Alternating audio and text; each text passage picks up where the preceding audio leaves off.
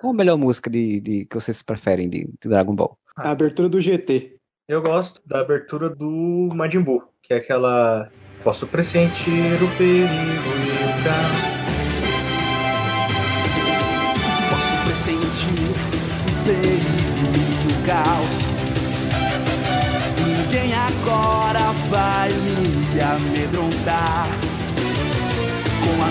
Mente vou a mil lugares. E a imaginação me dá forças pra voar. Podcast vai começando, minha gente. Hoje vamos falar sobre aquele mangá, anime, jogo, filme, todo tipo de mídia que te puder. Dragon Ball, né? Que ele tem várias versões. Tem o Dragon Ball, tem o Dragon Ball Z, Dragon Ball GT, Dragon Ball Super, Dragon Ball vai tomar no cu. A gente vai falar sobre todos eles, ou pelo menos um panorama em geral sobre eles. Meu nome é Marcelo Soares e para falar sobre isso comigo está aqui o senhor Fernando Fonseca. Eu não falo sobre Dragon Ball GT, aquilo não existe. O senhor Modestinho, né? De volta. Opa, vamos aí. Kamehameha pra todos vocês. E o convidado, o senhor Cliff, ainda tá no plano 9? Sim, sim, ainda tô lá. Enquanto a gente falava isso, o Yantia morreu três vezes.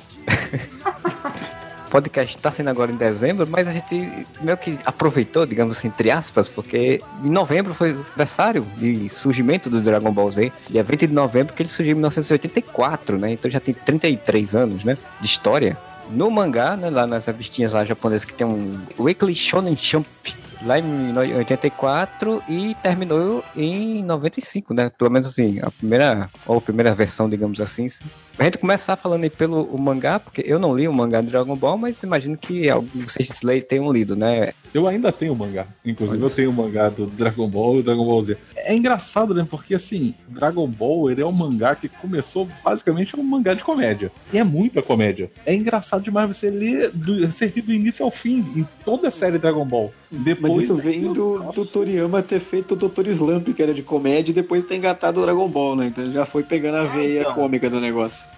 O Toriyama não era um escritor de mangá de ação, né? Ele era um escritor de comédia. Só que como tava subindo essa nova leva de mangás que só era focada em ação, a galera da Shonen Jump resolveu falar pra ele fazer um mangá de ação. Então ele misturou a comédia que ele já tinha em Dr. Slump, ele pegou o mito das esferas do dragão chinês, se não me engano, e também pegou a questão do, do macaco lá, do rei macaco. macaco, o Rosário, que é a lenda chinesa também, a lenda chinesa do Shenlong, e resolveu jogar tudo em Dragon Ball, né, cara? Se o Tolkien fez isso, o Toriyama também pode fazer.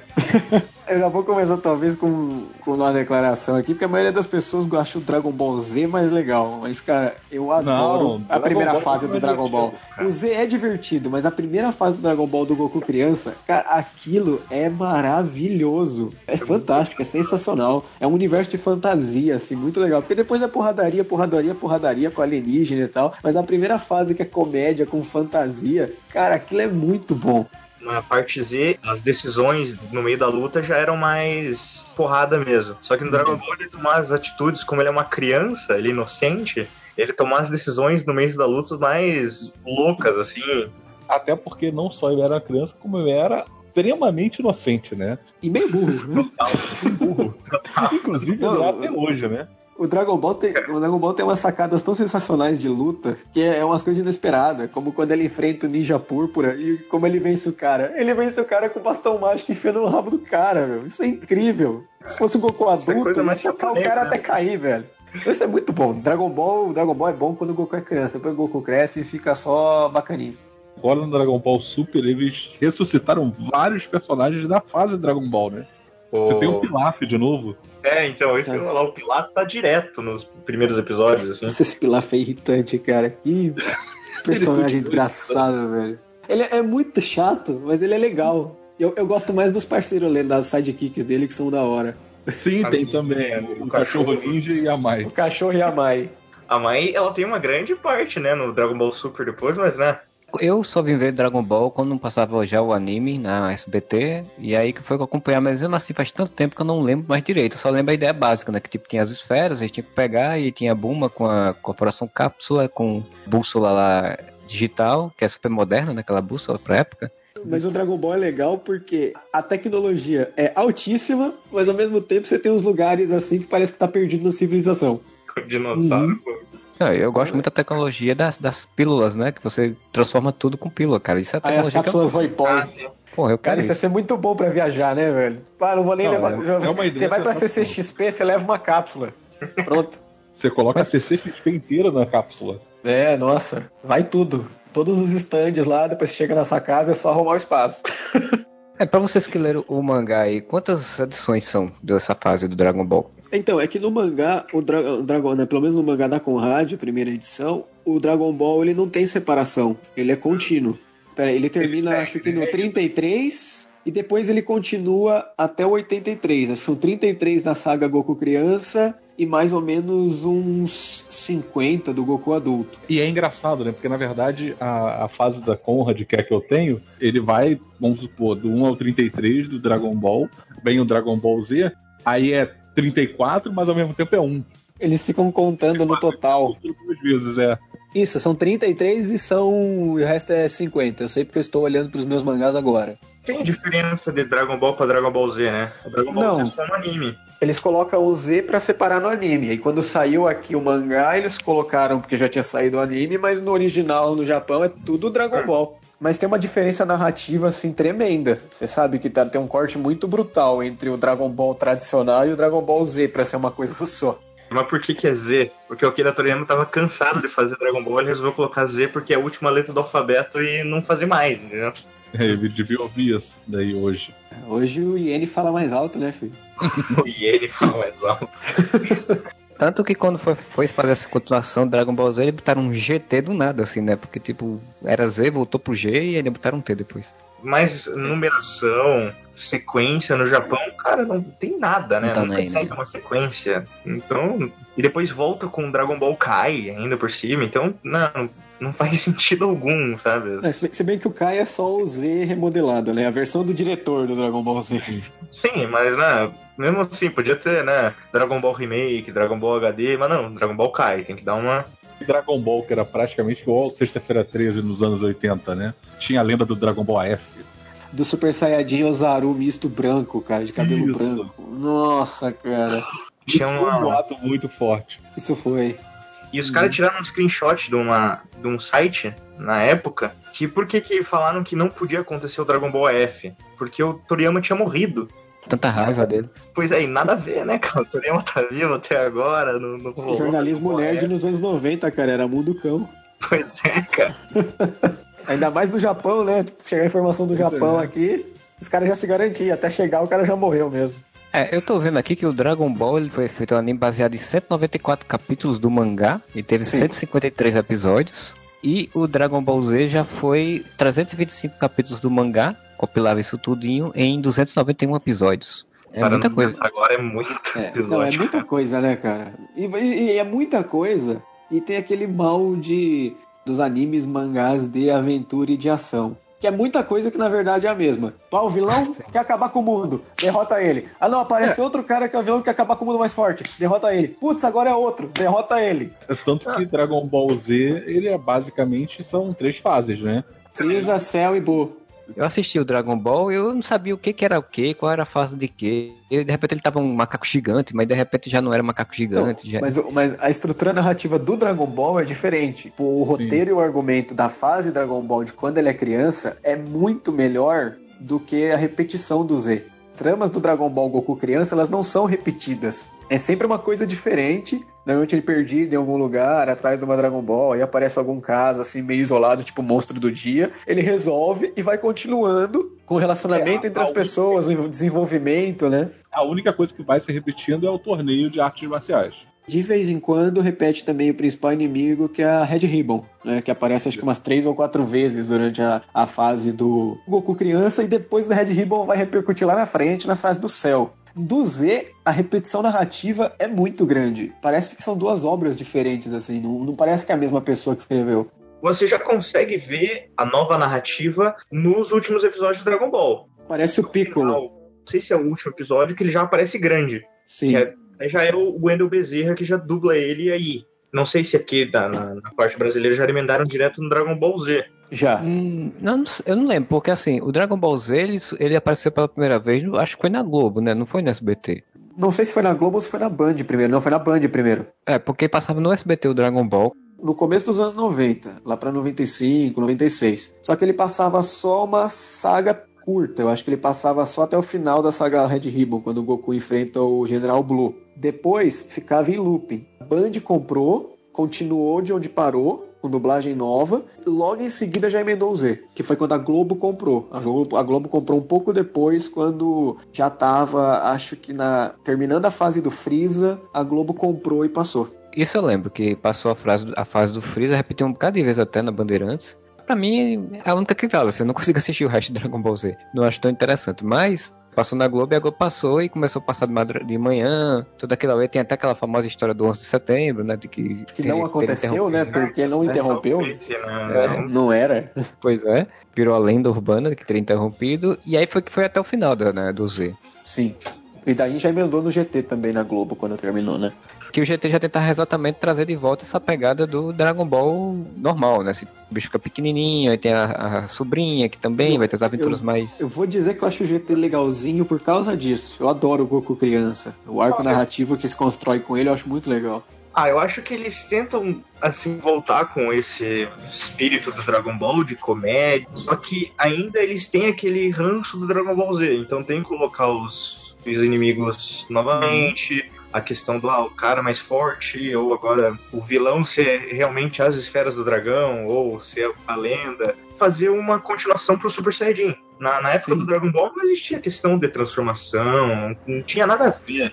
Pra mim é a parte mais ruim do- de toda a saga do Dragon Ball. É que a impressão que dá é que o Toriyama não sabia direito o que ele estava fazendo quando ele começou. Sobre aquela parte dos Saiyajins, do, do príncipe dos Saiyajins e tudo aquilo lá, eu acho que ele não sabia direito. Eu acho que ele só criou um moleque isolado que veio de um lugar perdido, que tinha um rabo por algum motivo. Dá a impressão que depois que ele foi tentar em- desenvolver todo o background. Por isso que não fica tão coeso, talvez. Saiyajin, isso já surgia no Dragon Ball? Não. Não, no Dragon Ball o único que aparece é o Goku. É que a história começa como? Começa com ele vivendo num lugar isolado com um avô, aí já começa com o avô morto, então ele tá vivendo sozinho. Aí a Bumba chega, e é a primeira vez que ele vê uma outra pessoa que não seja o avô dele. Então fica todo aquele ar de mistério porque ele tem um rabo, que é uma coisa que no Dragon Ball Z eles nunca aproveitam, né? Já praticamente fica sem rabo no Dragon Ball Z. A única coisa de estranheza é esse rabo. Ninguém sabe o que, que acontece. De vez em quando ele olha a lua, ele vira macaco. Mas fora isso, não tem explicação. Não tem nem explicação de onde ele veio. A explicação só vai vir na frente quando aparecer o Raditz lá no Dragon Ball Z. É, porque isso é tirado do Rei Macaco, né? Que essa garota de Sim. rabo e tal. Só fez se inspirar, fez um negócio. Tá. É como você falou, né? Realmente foi construindo. Qualquer obra, né, que você tenta fazer e pede uma sequência ou pede que continue, acredito que É, é que, é que normalmente o, ma- mangá, né? A forma de estrutura do mangá, o mangaka ele não já sabe como começa e como termina, né? Que no caso do Dragon Ball, realmente foi um processo diferenciado do capitalismo falar mais alto, né? Não que nos outros não fale, mas acho É que às vezes o cara tem mais controle, né? É, tem uns gêneros também, né? Assim, tipo, como você falou, tem um, um gênero mais de ação de alguma coisa, ele já pede de forma de trabalhar do que de outros gêneros, né? Até a, a direção de arte, digamos assim, entre a fase Z e a fase, da- e a fase DB, né, Dragon Ball, é diferente. Porque se você for pegar, já que o Toriyama pegou a inspiração do, do Sun Wukong, né, do Rei Macaco, toda a primeira fase do, do, do Goku criança tem muita inspiração de coisa chinesa. Você vê os templos, você vê as roupas, você vê até os próprios personagens, né, o Long, que é um nome chinês, que é o nome de um chá e tal. É tudo muito chinês. Aí na hora que vira pro Dragon Ball Z, aquela coisa chinesa perde tudo, vira tudo, sei lá, qualquer coisa. Além de filmes espaciais, principalmente na parte do Freeza, tem aqueles uniformes, tudo, e, e o nome dos personagens também, que são cada um nome de comida, eu não consigo achar uma referência para uma justificativa para tanta aleatoriedade assim em Dragon Ball, cara. Dragon Ball sempre teve umas coisas aleatórias. É que quando o Goku era criança, o aleatório era aquele aleatório engraçado. No Dragon Ball Z, simplesmente o aleatório do tipo, precisamos, sei lá, criar personagem legal e ele vai fazendo qualquer coisa. Porque se você for pegar o Dragon Ball mesmo, o senso de humor que tem, é um senso de humor daquele de acontecer coisas absurdas com personagens absurdos. Então sempre é um negócio meio aleatório. Mas, E erótico, mas é né? diferente na estrutura. Ah, e, é, e erótico. né? O Dragon Ball é erótico, muito cara. erótico, cara. O Dragon Ball Z esqueceu isso, mas o Dragon Ball, nossa, velho. Dragon Ball, o que, o que acontecia? O Goku, ele dormia entre as pernas do avô Gohan, do avô dele. e ele Essa série é muito boa. E ele sentia um certo. Um, uma certa Volume. volume na parte que ele dormia. E encontra a Bulma. E eles vão dormir pela primeira vez. O que, que ele faz? Ele senta no meio das pernas da Bulma, ele deita, só que ele não acha volume. Então ele começa a bater na, na Bulma. Meu Deus. pra E ela não acorda, veja você, ela não acorda. E ela não acorda. Não, e daí o que que acontece? O Mestre Kami, no japonês é o Mutenroshi, ele é viciado na Bulma, ele quer a Bulma de qualquer jeito. Ele é viciado em garota, né? Ele é taradão. Ele é, pois é, ele é taradão, é taradão japonês, normal, né? Ele vive fazendo é, desafios pra Bulma, pra ela mostrar as partes íntimas dela, e ela vive mostrando, né, sei lá, o sutiã, a calcinha pra ele. Só que nesse caso, como o Goku dormiu no meio das pernas da Bulma, ele tira a calcinha da Bulma pra ver se tinha realmente algum volume. E não tinha. E ela não percebe isso. E daí ela acorda e vai falar com o Mestre Kami. Quando ela fala com o Mestre Kami, ele fala: Ah, eu só faço isso pra você se você me mostrar a calcinha. Não se ligou que ela tava sem calcinha, ela levanta a saia. Muito, Que muito também, óbvio, né? digamos que é muito idiota, porque eu imagino que você deva perceber quando você não tá com roupa de baixo. Espero que ele perceba, né? Espero que o japonês perceba, né? Sei lá. É até engraçado o diálogo, porque o Goku ele tá lá deitado, ele apalpa a Bulma, aí ele arranca a calcinha da Bulma, aí ele chega, você não tem as bo, as bo, as bo. Aí antes dele terminar de falar bolas, ela levanta elas Dragon Balls e sai correndo pra ver se elas tinham fugido, se, se ela tava tudo bem, sabe? É muito sensacional isso, cara. Eu lembro que tem todas essas polêmicas em torno disso, né? Da sexualização de Bula Buma, porque fica mostrando, não sei o que Dragon Ball tinha muito isso, e depois acho que provavelmente por conta disso ele tirou mais isso no Dragon Ball Z. Até porque os personagens estavam mais adultos, né? Então ia ficar muito mais forte se fosse. Não ia tirar essa inocência, digamos assim.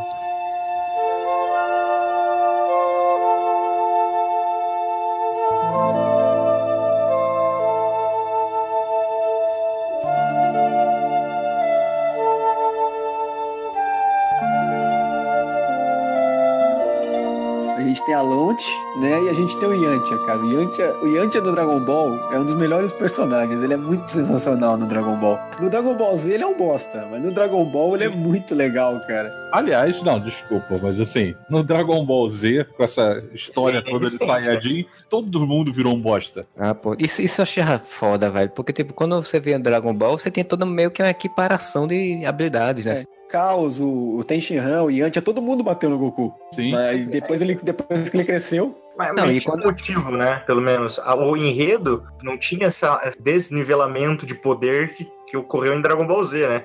Porque do nada começou a aparecer seres muito mais poderosos. Pelo jeito, Akira Toriyama não conseguiu parar isso. Mas também é de mangá isso, né? Sempre vem o inimigo mais forte, fica aquela Não. coisa de poderoso Sim, mas demais. o problema é que você tem vários personagens que são oriundos ainda da fase de Dragon Ball, são personagens secundários, e eles não têm utilidade nenhuma, porque assim, pensa o seguinte. O Piccolo é poderoso pra cacete. O Muito. Piccolo em Dragon Ball Z ele é muito poderoso, que já tinha feito a fusão, já feito tudo. Cara, sério, se você for olhar hoje, você vai falar, ele é um merda. É, o Piccolo começa Dragon Ball Z talvez como o segundo personagem mais poderoso. Talvez o Exatamente. primeiro. Talvez o primeiro, depois ele fica o segundo. Só que depois o Gohan ofusca ele, o Vegeta ofusca ele, o Trunks ofusca ele, todo mundo ofusca. Vira a família Skywalker, né? Tu Só fica em torno daquela família ali e pronto. Aí os O que, outros. também, o que também é uma pena, porque os personagens do Dragon Ball que vão pro Z, eles são, São muito legais. interessantes. em Dragon Ball, sem ser o Z, cada personagem que ia sendo acrescentado na, na, na saga era muito explorada essa questão da técnica de luta, de combate. O Tenshinhan, quando ele aparece, ele tem técnicas de combate que são diferentes. Então, por Ah, isso sim. que ele consegue vencer, por isso que ele é mais forte que o Goku. Porque o negócio era exatamente, não era o, o Ki, não era tipo ah, eu sou um Saiyajin 1, ou se é o 2 ou 3, era só uma técnica. Se eu tivesse uma técnica que fosse boa, funcionava com o outro, né? como, como uma arte marcial é. É, então, é é aquela coisa que, que eu acredito que, com a influência de Dragon Ball, voltou em alguns animes depois. Por exemplo, Yu Yu Hakusho. Yu Yu Hakusho, você não tinha, ah, o personagem é mais poderoso que eu, então eu vou treinar, treinar, treinar e ficar mais forte e derrotá-lo. Acontecia, era tudo uma estratégia. Em Dragon Ball era assim. O Goku derrotava os inimigos não por causa que ele era o mais forte, mas sim porque... Até porque ele não outra- era. É, pois é, é, não era mesmo. E, e às vezes por questão. Não ia falar da inteligência, porque ele é ultra inocente e ultra ingênuo. Não, mas ele é sagaz, né? Não é nem inteligência de. Ele é sagaz, ele sabe lutar. É, então, ele sabendo lutar e, assim, não sendo mais forte, mas sendo talvez, sei lá, um pouco habilidoso ou pela sorte, ele acaba vencendo os inimigos. Que cria também uma, uma questão cômica que é a identidade do. Não, E cria até um clima de tensão também, né? De você, putz, o que, que ele vai fazer pra tentar vencer tal inimigo? O que, que ele vai fazer pra vencer o outro? No Dragon Ball Z, você sabe que ele vai porrada, porrada, porrada, algum golpe especial, porrada, porrada, porrada, Saiyajin, seja lá de qual nível, venceu. É, videogame, né? primeira fase de Dragon Ball, que é a fase do, do Freeza, é muito boa. Sim. Tem pela primeira vez o Super Saiyajin e tal. Aí depois, não só a repetição do mesmo formato, cara, como é assim, é, é só botar um número depois, né? Super Saiyajin 2, 3, 4. Mas a, a, frase, a fase do Buu é legal depois. A, frase do- a fase do céu é ruim, mas a do Buu é interessante. A fase do céu começa com a maior enganação de todos os tempos. Porque aquele Trunks do futuro, ele é um enganador. Ele você acha, aparece- não, isso é fodão. Aí, Porra, tipo, tá todo mundo sofrendo. Foram 500 episódios da fase de- do, do, do Freeza. Aí o Freeza pega o Freeza. volta. Aí, porra, aparece o Trunks do futuro com uma espadada, matou o Freeza. Fala, puta. Mas sabe o que é isso, Fernando? Isso é o efeito da jaqueta, cara. Quem usa jaqueta é foda. Quando ele para de usar jaqueta, ele fica tosco, cara.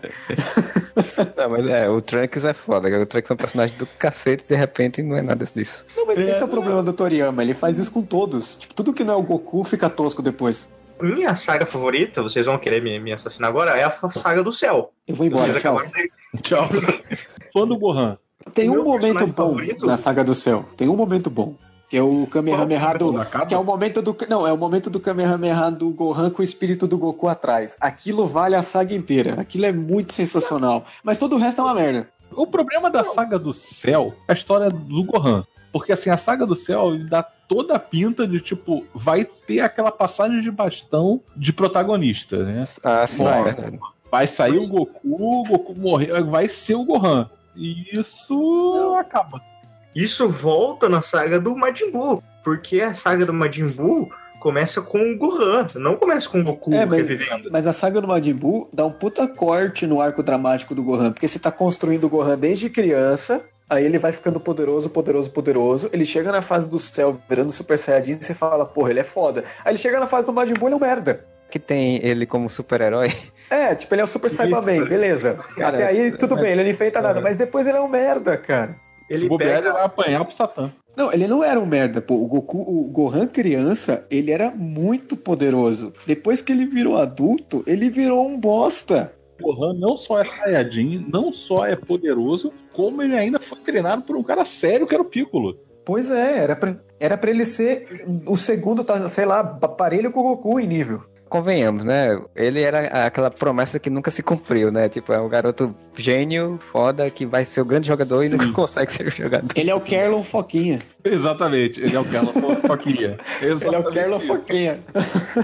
É o novo Zico. Não, não é não. Mas isso é um problema, porque o, o, o Toriyama, ele tem muito desse problema de pegar o personagem e falar, pô, esse cara é foda, esse cara é foda. Aí do nada, ah, ele é um bosta. Pô, esse aqui é foda, esse é um bosta. Esse aqui vai ser foda, ele é um bosta. Todo mundo que não é o Goku e depois o Piccolo é um bosta. se desvencilhar do Goku, na verdade. É porque, na verdade, isso é um problema, isso acaba se tornando um problema de franquias, né? De marcas, né? O cara não consegue deixar aquele personagem que é muito famoso de lado, porque ele fica com medo, sei lá, de que as pessoas não queiram mais ver aquilo. Na fase do céu, tem uma coisa muito interessante que uma parte do Goku não tá podendo lutar, que ele tá treinando. Ele começa a utilizar outros personagens pra poder segurar esse suspense, né, do Goku aparecer. Todas as sagas ele usa isso. Na saga do, do Vegeta, que é um pouquinho antes da do Freeza, ele morre e daí ele vai pro caminho da serpente. Daí todo mundo lá embaixo, na Terra, fica defendendo até a chegada do Vegeta e do Nappa. E daí ele volta e derrota todo mundo. E daí na saga do céu ele morre, quem assume é o Gohan. E daí no- na saga do Majin Buu ele também morre uma época. O Super também ocorre isso, então, puta padrão, né? Tipo, o Goku é um personagem da Marvel, né? Morre e volta, morre e volta, morre e volta. Chupa, Jean Grey. Ele não ficou 20 anos morto. Não fica nem Não, mas 20 eu- episódios, porra. Não, mas o, o problema, aliás, isso tem, né? O problema do Dragon Ball também é que ele tem um puta problema de timing, né? Daqui a cinco minutos, Namekusei vai explodir. Cinco minutos são tipo seis meses. Durou 24 episódios, cara. Sim. A destruição de Namekusei. Porra, cara, que cinco minutos longo, eu velho. destruir você em 3 segundos. 34 episódios depois, ainda tá nesses 3 segundos. Não, mas eu- Agora em Dragon Ball Super tá acontecendo a mesma coisa. Isso é, isso é padrão, porra, né? Tipo, como é que tá Padrão. falando? o do céu era a luta de 20 episódios, uma luta contra o céu. O principal problema da fase do céu é o céu, vilão, porque quando começa com os androids, o 19, É o muito boa. 20, o 16, eu acho bem legal porque retoma a Red Ribbon. E aí também pode ser aquele negócio da nostalgia, né? Você pega a fase da Red Ribbon do Dragon Ball, que era bem legal, aí volta aquilo lá e você fala, pô, bacana, ó, é um negócio que ele fez lá atrás que tá plantando agora e tal. Só que aí na hora que acaba esses androides, aquele grandalhão que é o, melhor, é o melhor android de todos, quando acaba aí você vê o céu, você fala, ah, tá, O que era interessante é porque também, três, você tinha uma variação de vilões, né? Você tinha uma dinamicidade na história e tal, e referência. Tipo, quando é o céu, não. Aí fica uma cara só o super fodão, que só aquele super fodão que pode derrotar ele e pronto. sim. É a mesma coisa do, do, do Freeza, né? Assim, a fase de Freeza, que é por- tida por muitos como a melhor fase, a gente tá falando das, da- das escaladas, né? Você tinha as esferas do dragão da Terra. Aí depois você tinha as esferas do dragão da Namekusei. Aí depois as esferas do dragão não sei de onde. E depois vai subindo. Mas a de Freeza, você tinha toda essa coisa. Você tem um novo planeta, você tem essa dinâmica desse novo planeta, eles têm uma, uma urgência de pegar as coisas e salvar e tal. Só que aí Freeza o super fodão, e aí ele tem que enfrentar com o bicho, e só ele que pode fazer isso. Aí depois no céu a mesma coisa. E isso que cansou pra mim. O Buu fica melhor depois, porque na saga do Buu a gente volta com humor, quando a gente tem o Buu gordo. Ah, o Buu isso é gordinho é super engraçado. Que transformar todo mundo em chocolate e comer. E, e você percebe que ele não é mal, tipo, ele é só um mal orientado, sabe? Depois que o Babidi some, ele fica lá de boa com o cachorrinho. Pô, a fase do Buu é melhor porque tem um cachorrinho, cara. Tudo que tem É, cachorrinho fica legal. Ele vira amiguinho do Mr. Satan, vou morar numa casinha. Uma relação Uhum. homoafetiva. O Mr. Satan é um personagem que merece um estudo, porque assim, não faz sentido. Porque pensa só, é um mundo todo tecnológico, tem, a gente já falou, tem dinossauro e tudo, mas tem tecnologia. Cara, tem pessoas que voam, pessoas que voam. E eles acreditam que aquela porra daquele Mr. Satan derrotou e salvou o mundo. Ele era o- a pessoa mais poderosa da Terra, teoricamente. O Kuririnho e Yantia, né? Coitado. O, o Kuririn e o não tinham participado de nenhum Budokai. Tem Não. Budokai, né? Só na fase do Dragon Ball.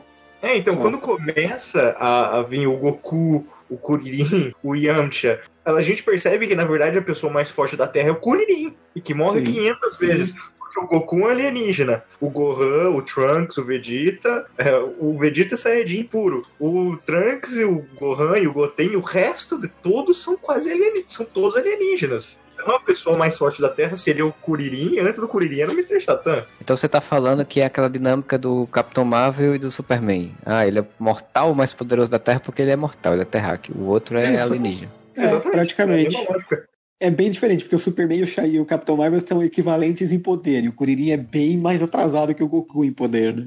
Mas a Porra, dinâmica é a mesma. Porra, eles tiveram o mesmo treinamento, cara. Que merda que era o Kuririn. E o Kuririn ainda, ainda que ele treinava sério. O Goku sempre treinava de sacanagem. Como não existe meritocracia, né? Olha, filha da mãe, ia falar isso agora. Filho da mãe tinha genética boa, pronto, ele era mais foda de todo mundo. Isso é doping genético. Ele, ele tem que pois ser punido pela FIBA, pela FIFA, por qualquer órgão de esporte. O negócio do Mr. Satan, é, a grande coisa é que era é, que é uma, uma metáfora complexa, né? Que era a construção da mídia, né? Porque, tipo, ele, ele foi criado para ser fodão para encobrir exatamente todo o resto que acontecia, né? Para o mundo não saber o que acontecia. Ele é tipo Então, Hulk tipo- Hogan. Uma modéstia dura. Beijos, Modeste. Pau no seu cu! Não quero saber! Ele foi criado pra isso, então ele- só que o problema é que o Mr. Satan era um, um arrogante do cacete que queria explorar tudo por conta disso, né? Tipo, se achava fodão sem ser. Mas até hoje, no- no- nas primeiras sagas do Dragon Ball Super, até ele também volta a lutar e todo mundo tá de boa. Mas- então ele- Isso é uma coisa que pra mim nunca ficou muito clara. Qual o mundo, o planeta do Dragon Ball conhece o Goku e os outros? É notório que esses caras existem? Eu acho que ninguém sabe que eles existem. É o que eu falei, é engraçado. São pessoas que voam e ninguém quer comenta, assim, é como uma coisa normal, assim. Eu vou dar uma volta assim, vou, vou na padaria comprar um pão, tem uma pessoa voando ali. Ah, é porque também essas pessoas que voam vivem tipo naqueles planalto do Ceará, sabe? Onde não tem ninguém. É, Então, vale fácil, lembrar né? que, o, que o Goku ele é praticamente um fazendeiro, né? Antes que alguém escute no Ceará e se sinta ofendido, tem uma formação rochosa no Ceará que é muito parecida com a formação rochosa que aparece no Dragon Ball. Por isso minha referência, tá, pessoas? Não foi preconceito. foi vou evitar qualquer coisa, né? Foi uma citação geográfica. Exatamente. Xenófobo você. O Mr. Satan não seja nem o negócio da mídia, mas é porque depois que o Goku parou de participar, pode ser simplesmente que tipo, os outros pararam de participar, perderam interesse, ele continuou como os outros, eles não são conhecidos, então aquele cara ficou sendo mais forte. Tanto que quando o Gohan se torna o herói lá, todo mundo acha foda porque, porra, aquele cabra faz coisas que ninguém fazia, né? Porque ninguém sabia que existia. Não lembro no anime, mas ao menos no mangá, no final do Dragon Ball, quando é a saga do Piccolo, aparece o, o presidente do mundo. É legal que tem o presidente do Ah, é mundo lá, é muito Dragon maravilhoso. Dragon Ball ele é um presi- mundo unido. é. É, o presidente do mundo pedindo ajuda pro Goku. Por isso que eu perguntei se o pessoal sabia. Que ele fala, não, Goku, ajude, que o Piccolo é forte demais. Só que aí depois parece que todo mundo esquece que o Goku existe. Acredito que as pessoas saibam que existem essas pessoas com superpoderes. Só que elas não sabem quem são, o conceito de super-herói.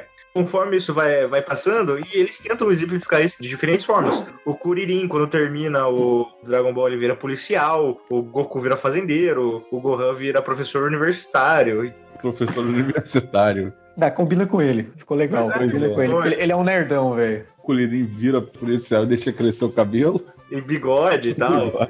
E tem uma filha com um robô. Isso. Eu vou dizer que ele fica muito, ele fica muito mais bizarro porque é um cara que não tem nariz e tem bigode, cara. Isso fica muito amedrontador. Muito bem. Podem ir pra casa tomar café com leite. E não interfiram na luta. Eu joguei o jogo do Dragon Ball Online. Dá toda uma explicação do que, que aconteceu, por que, existem pessoas, tantas pessoas com que usam Ki, que usam, que voam pela cidade. Falam que o Gohan escreveu um livro de como controlar o seu Ki, como ele ensina pra Videl, que é a esposa dele. Fez um, um grupo de WhatsApp sobre É, meditação e controle do Ki. ele é professor universitário, ele fez né, uma, uma iniciação científica de, de como fazer isso. Isso é tipo yoga hardcore, né, cara? Pois é, e daí todas as pessoas na- nessa realidade do jogo voam e usam o Ki, conseguem ter essas habilidades por causa do livro do Gohan que virou um puta best-seller. Como um livro que te ensina a voar não vai se tornar um best-seller? Pois é, eu queria, né? Mas, mas todo mundo sabe o segredo de, de voar. É só você cair e esquecer que caiu, gente. é só desviar do chão. A fase do Freeza eu gostei bastante. É a fase boa. do céu é minha favorita por causa do, do Gohan, que é meu personagem favorito. Só que, cara, eu vou te falar a verdade que eu tô gostando muito do Dragon Ball Super agora. É muito viajado, é muita ação, só que eles finalmente estão colocando, diversificando o núcleo de, de personagens. Agora tem negros, tem, tem asiáticos, tem. O asiático sempre teve, mas tem negros. tem- Asiático com bastia. Trouxeram mais universos e agora tá todo mundo trabalhando em grupo realmente. A fase de Freeza a gente sabe que é um, um cabo que vem do espaço, que quer pegar as, as esferas pra virar o rei do universo e o Goku impede. Aí depois vem o Cell, que é um robô escroto que quer destruir tudo e o Goku impede. Aí vem o Majin Buu, que é um deus, não sei lá das quantas, que depois vira um. se divide em dois, vira um, um deus menorzinho e mais escroto que o Goku impede. Aí depois tem o. o Na verdade, cabo viram três, né? magrinho. Tem o alto, né? magrelão, o baixinho e o gordinho. Isso. Tem também depois a fase lá do GT.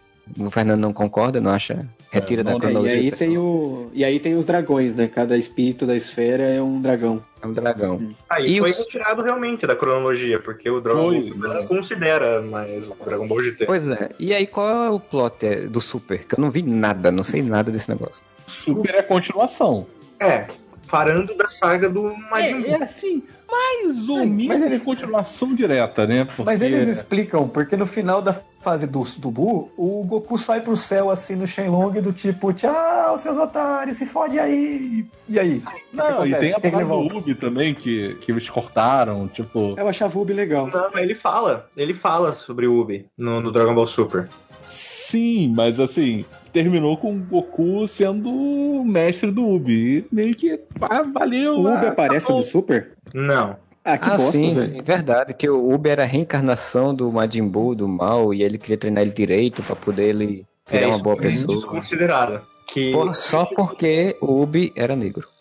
Nossa, olha, Toriyama É, essa, racista. essa é a parte desconsiderada, assim. Mas assim, tirando isso, acho que é, o resto é a continuação direta. Até caberia o Dragon Ball GT, se você pensar, né? Porque o Dragon Ball GT tem a Pan Melhor personagem, eu adoro Pan. E É, eu Dragon adoro a Ball Pan. Super, é, e em Dragon Ball Super você começa com o Gohan anunciando a gravidez da Videl, que seria a Pan. Então, assim, caberia, tecnicamente. O problema é que não encaixa com todos os níveis de Super Saiyajin, né? E Exatamente. aquele, fi- aquele filme entra? O Retorno Entra. do Freeza e aquele que tem o Bills, eles entram como cronológicos lá Entra no eles estão, né? No super, não estão? Entra e entra. Não, entra eu com acho que não entra, não, cara. Sim, os Por primeiros quê? 40 episódios são os filmes divididos. Pois é, porque eu vi o filme, eu particularmente, eu, Marcelo Soares de Lima, eu achei ruim. Não gostei não, porque eu não, sou, não era acostumado. Você assistiu qual? Você assistiu qual, Marcelo? Eu assisti o filme dos deuses em... É, A Batalha cara dos de- Deuses lá, do, É, do Bills. Coisa da escalada, né? A gente teve aqueles outros deuses que tem os brinquinhos,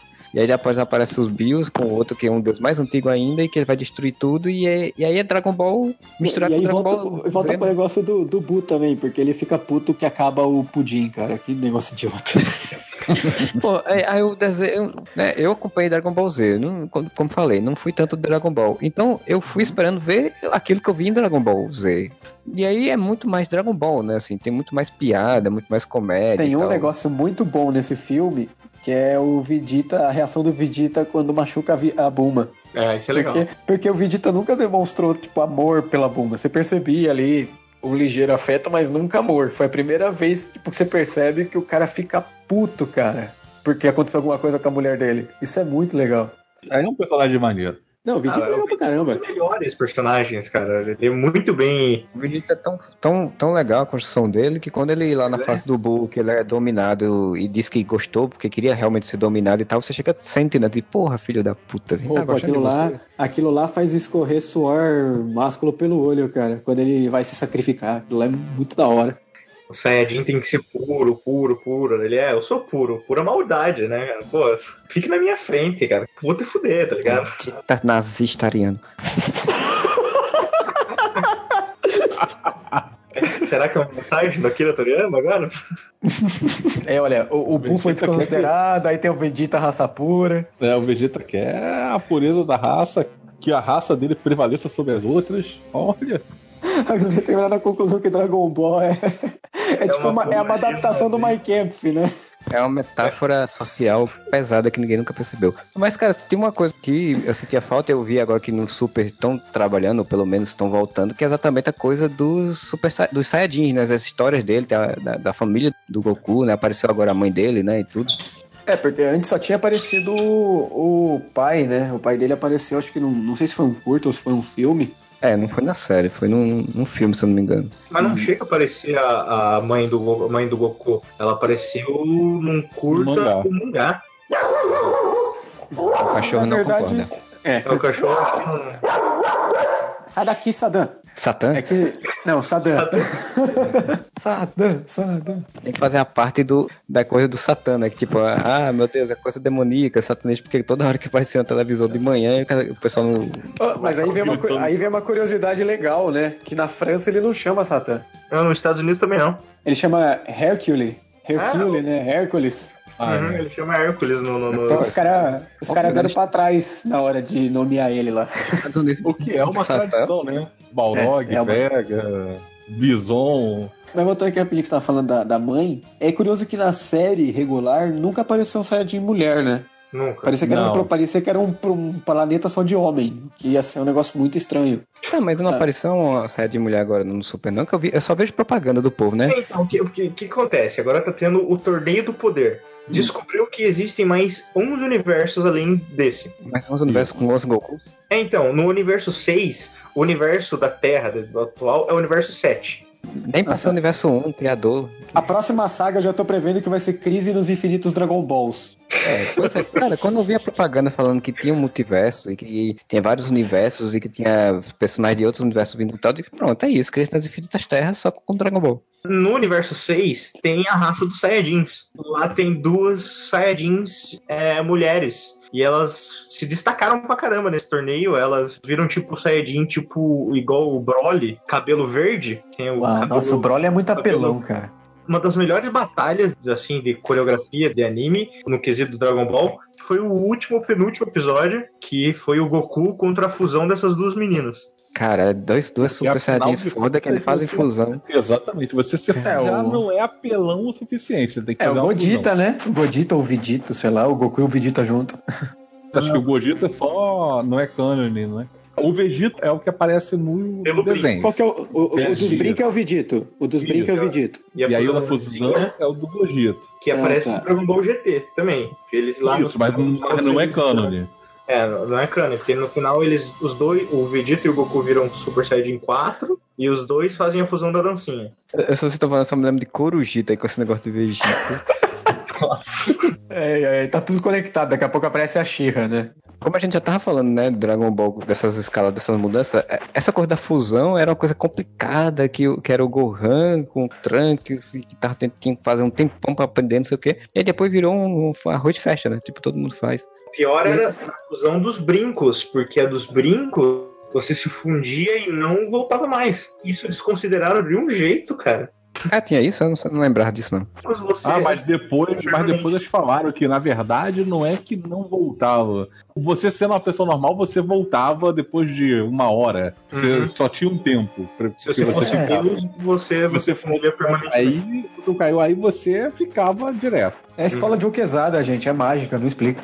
No sinal, o Gohan com o Trunks fundido, eu acho que era um dos personagens mais chatos do mundo, era arrogante pra cacete. Nossa, era, era muito Era irritante o Gotenks. Era o Goten, era o outro filho do Goku. É porque o Goten e o Trunks, criança, são duas. O personagem chato, aqueles dois, velho. Que peste, cara. Quer dizer, todo personagem criança do Dragon Ball é chato, menos o Goku. O Goku criança é legal. O Goten é igualzinho, cara. Não, eu É digo em um personalidade, cara. Não, é muito chato, velho. O Gohan criança é chato, o Goten é chato, o Trunks é chato. Só o Goku criança que era legal. O Gohan adolescente já era legal, mas era mais legal. Ele, ele era B10, ele era. Não era tão B10 assim, não.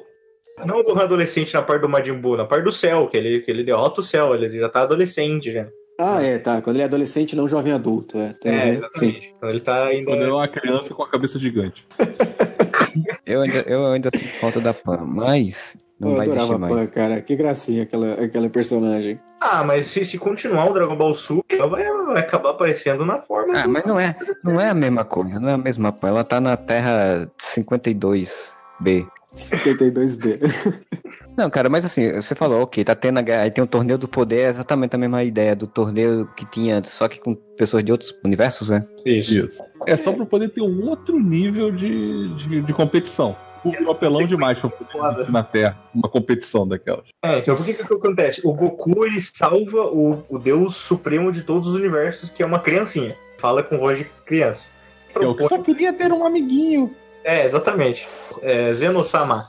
E o, Goku lhe propõe, pô, agora eu descobri todos os universos. Pô, Deus Supremo, vamos fazer um torneio entre todos os universos pra quem ve- vence? Daí ele, ah, vamos, claro, eu quero ver a galera lutar. Por Só que que não, daí né? essa criancinha coloca como condições, tipo, você vai pegar é, os 10 melhores guerreiros de cada universo. Se esses 10 guerreiros forem eliminados, o universo inteiro é apagado.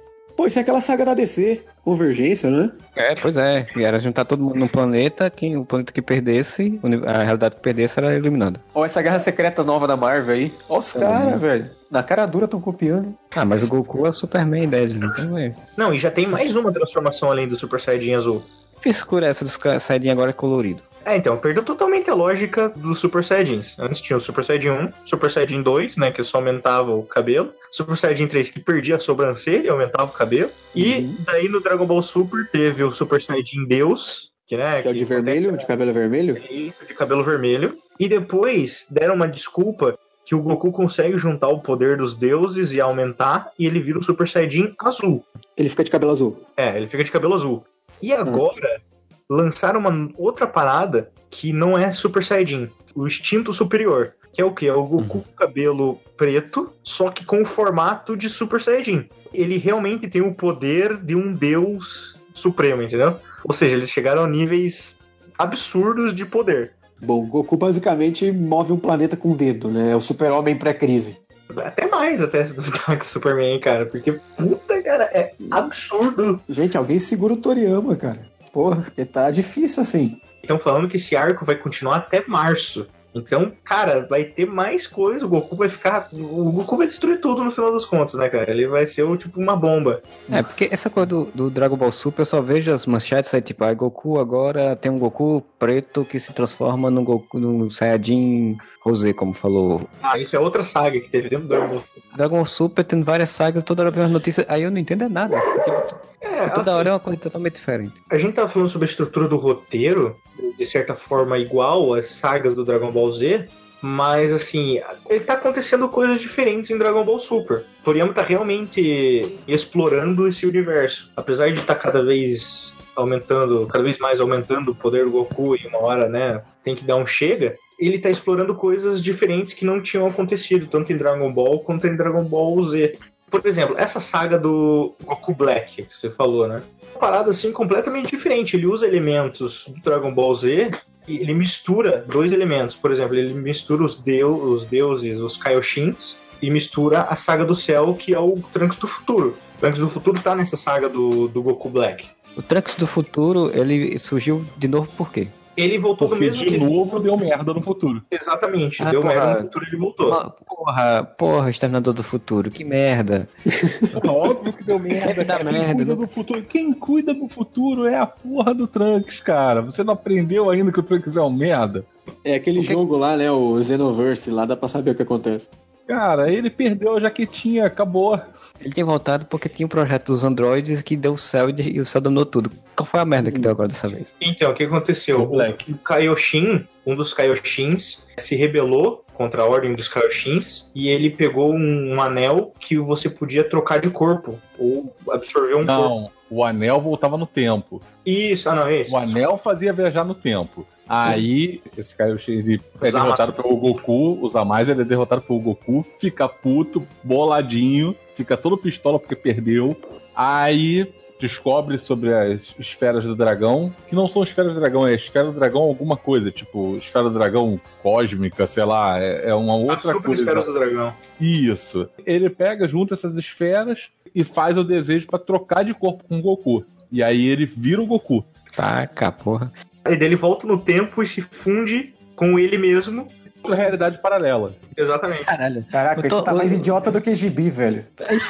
Cara, é exatamente o que eu ia dizer. O Toriyama foi ler um monte de gibi da Marvel, da DC. Porque, cara, é uma mistureba de conceitos, velho. Eu me perdi na parte dele virar o Goku, mas depois o gêmeo mal da outra dimensão do passado, do futuro, do pretérito e. Cara, que merda. Apareceu o da Lua pra saber que era o Goku. Porque no meio disso tudo, os a mais morre, mas não morre.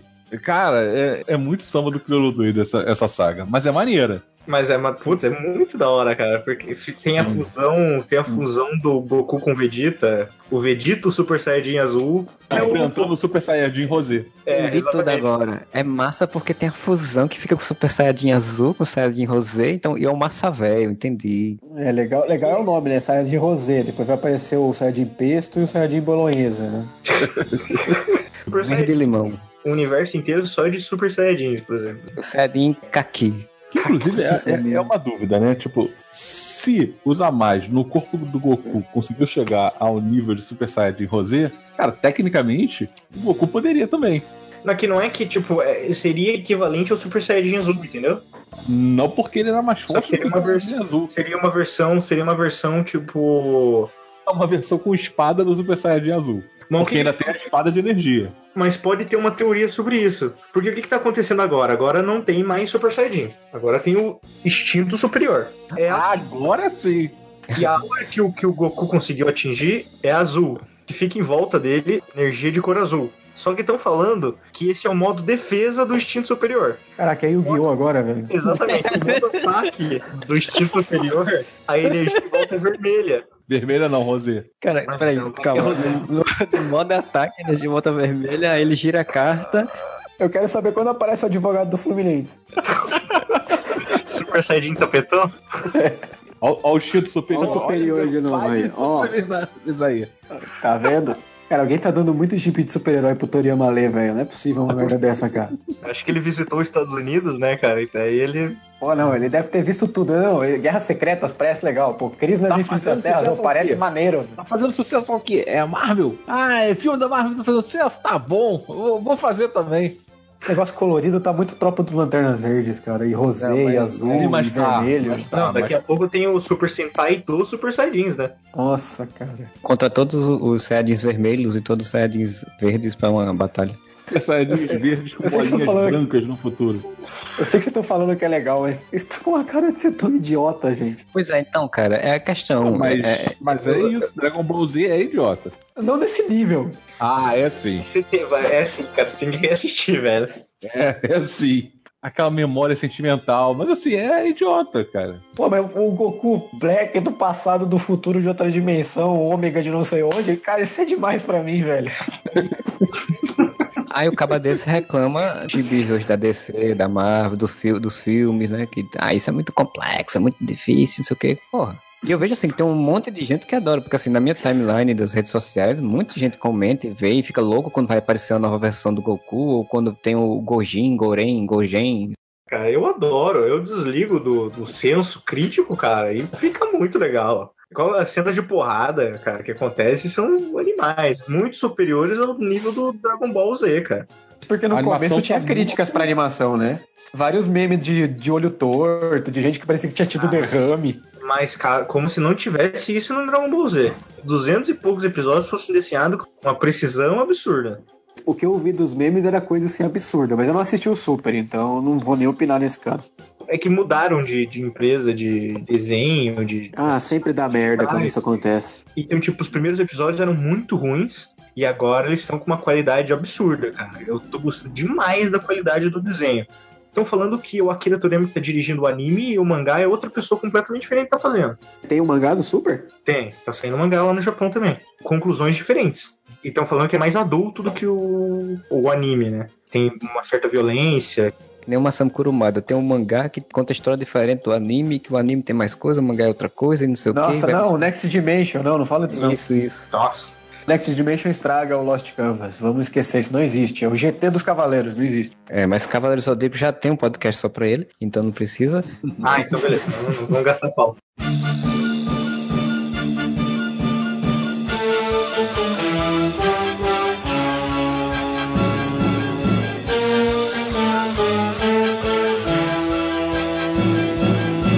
Super tá aí, né? Até tá aparecendo no filme da Liga da Justiça, não. É, o, o Dragon Ball Super tá aí. Assim, a gente não sabe pra onde vai para como você falou, tem a previsão do que vai até março, abril, que você falou aí, né? Bem, não vai acabar. Vai terminar o arco. Ah, é, a gente sabe como é que é, né? Essa porcaria desse Super vai durar uns 20 anos. Vai. Vai durar pra caralho. Vai ser tipo Street Fighter 2. Vem o Super, depois vem o Hyper, depois vem o Turbo. Até porque eles agora conseguiram, né, resgatar o, exatamente o que eles tinham antes, né? Porque o Dragon Ball te- acabou. O, quando foi que acabou o, o GT, que, que foi a última animação? Faz, fazia um bocado de tempo já, né? 2000. 2002? Não, 2000. Começou em 96. 2000? É 2000, 2000.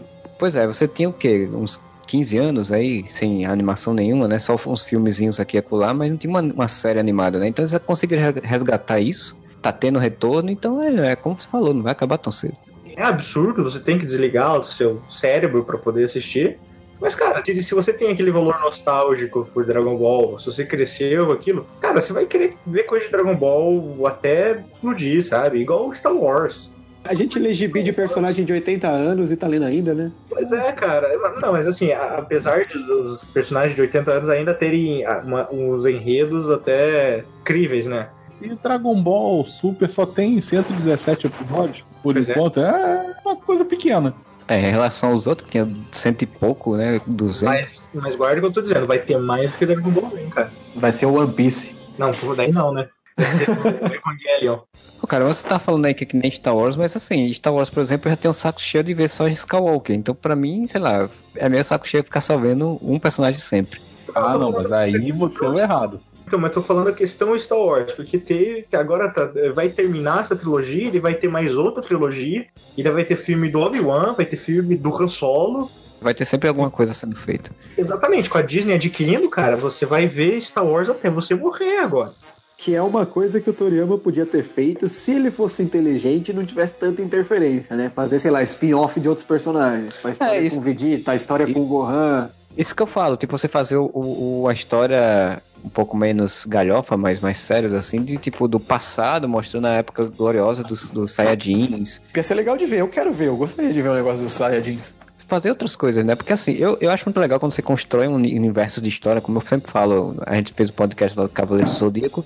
Eu gosto desses os universos de história. Pena que boa parte das vezes as pessoas não, não se diversificam, ficam basicamente na mesma história. É isso Assim, que me cansa. Saiyajins, eles são legais. Só tem um problema, né? Porque assim, os Saiyajins, eles são todos fodões e tal, mas eles são merdas. Porque pensa bem, até a saga do Freeza lá, cara, eles nem sabiam da existência do Super Saiyajin. O Super Saiyajin ali, tipo, top. Era uma lenda. Era uma Cara, lenda. é uma lenda, só um maluco sinistro. Cara, qualquer gato, cachorro, papagaio, periquito no, no Dragon Ball vira Super Saiyajin. Era uma lenda e o Goku foi o primeiro a conseguir se desenvolver. Então você poderia pensar, ah, ele, se- ele conseguiu desenvolver, não era um Saiyajin vivendo naquele universo Saiyajin dos outros. Ele veio pra Terra, ele teve um outro tipo de formação e isso ajudou em alguma forma ele a conseguir evoluir diferente dos outros. Aí você pode Então, entender. lá em, em- no planeta Vegeta, né? Lá o sol era vermelho e quando o Goku veio pra cá, o sol era Era amarelo. Ou seja, ele E, consegue. e ele viveu com os humanos, ele aprendeu humanidade, e aí ele sabe o valor de ser humano, aí isso ajudou ele a Ele cresceu no Kansas. Exato. É por isso que é tão, é por isso que é tão né, inóspito. Exatamente. Quem vai ficar ofendido com a comparação com o Kansas, como poderiam ficar com a comparação com o Ceará? Até porque provavelmente ninguém de Kansas vai ouvir, né? É. Exatamente. Mas se ouvir, você toma um tiro. É, falar. provavelmente, né? Ele mandar pra você sair da fazenda dele. Por que está me olhando, idiota? Nunca me viu, não? A história que fala no Dragon Ball, lá em Dragon Ball Z, é, antes do, deles serem capazes do Freeza, é que eles eram uma grande raça dominadora do universo, né? Isso eu acharia interessante de ver, que dá a entender que teve pessoas que eram contra, que tinham uma certa resistência, então você mostrar um pouco isso. Mas é aquela história, né? Que nem você vê o Game of Thrones, que fica basicamente naquela história do Game of Thrones, as outras histórias que a gente tá falando, Cavaleiro do Zodíaco, as pessoas acabam ficando na mesma linha sempre.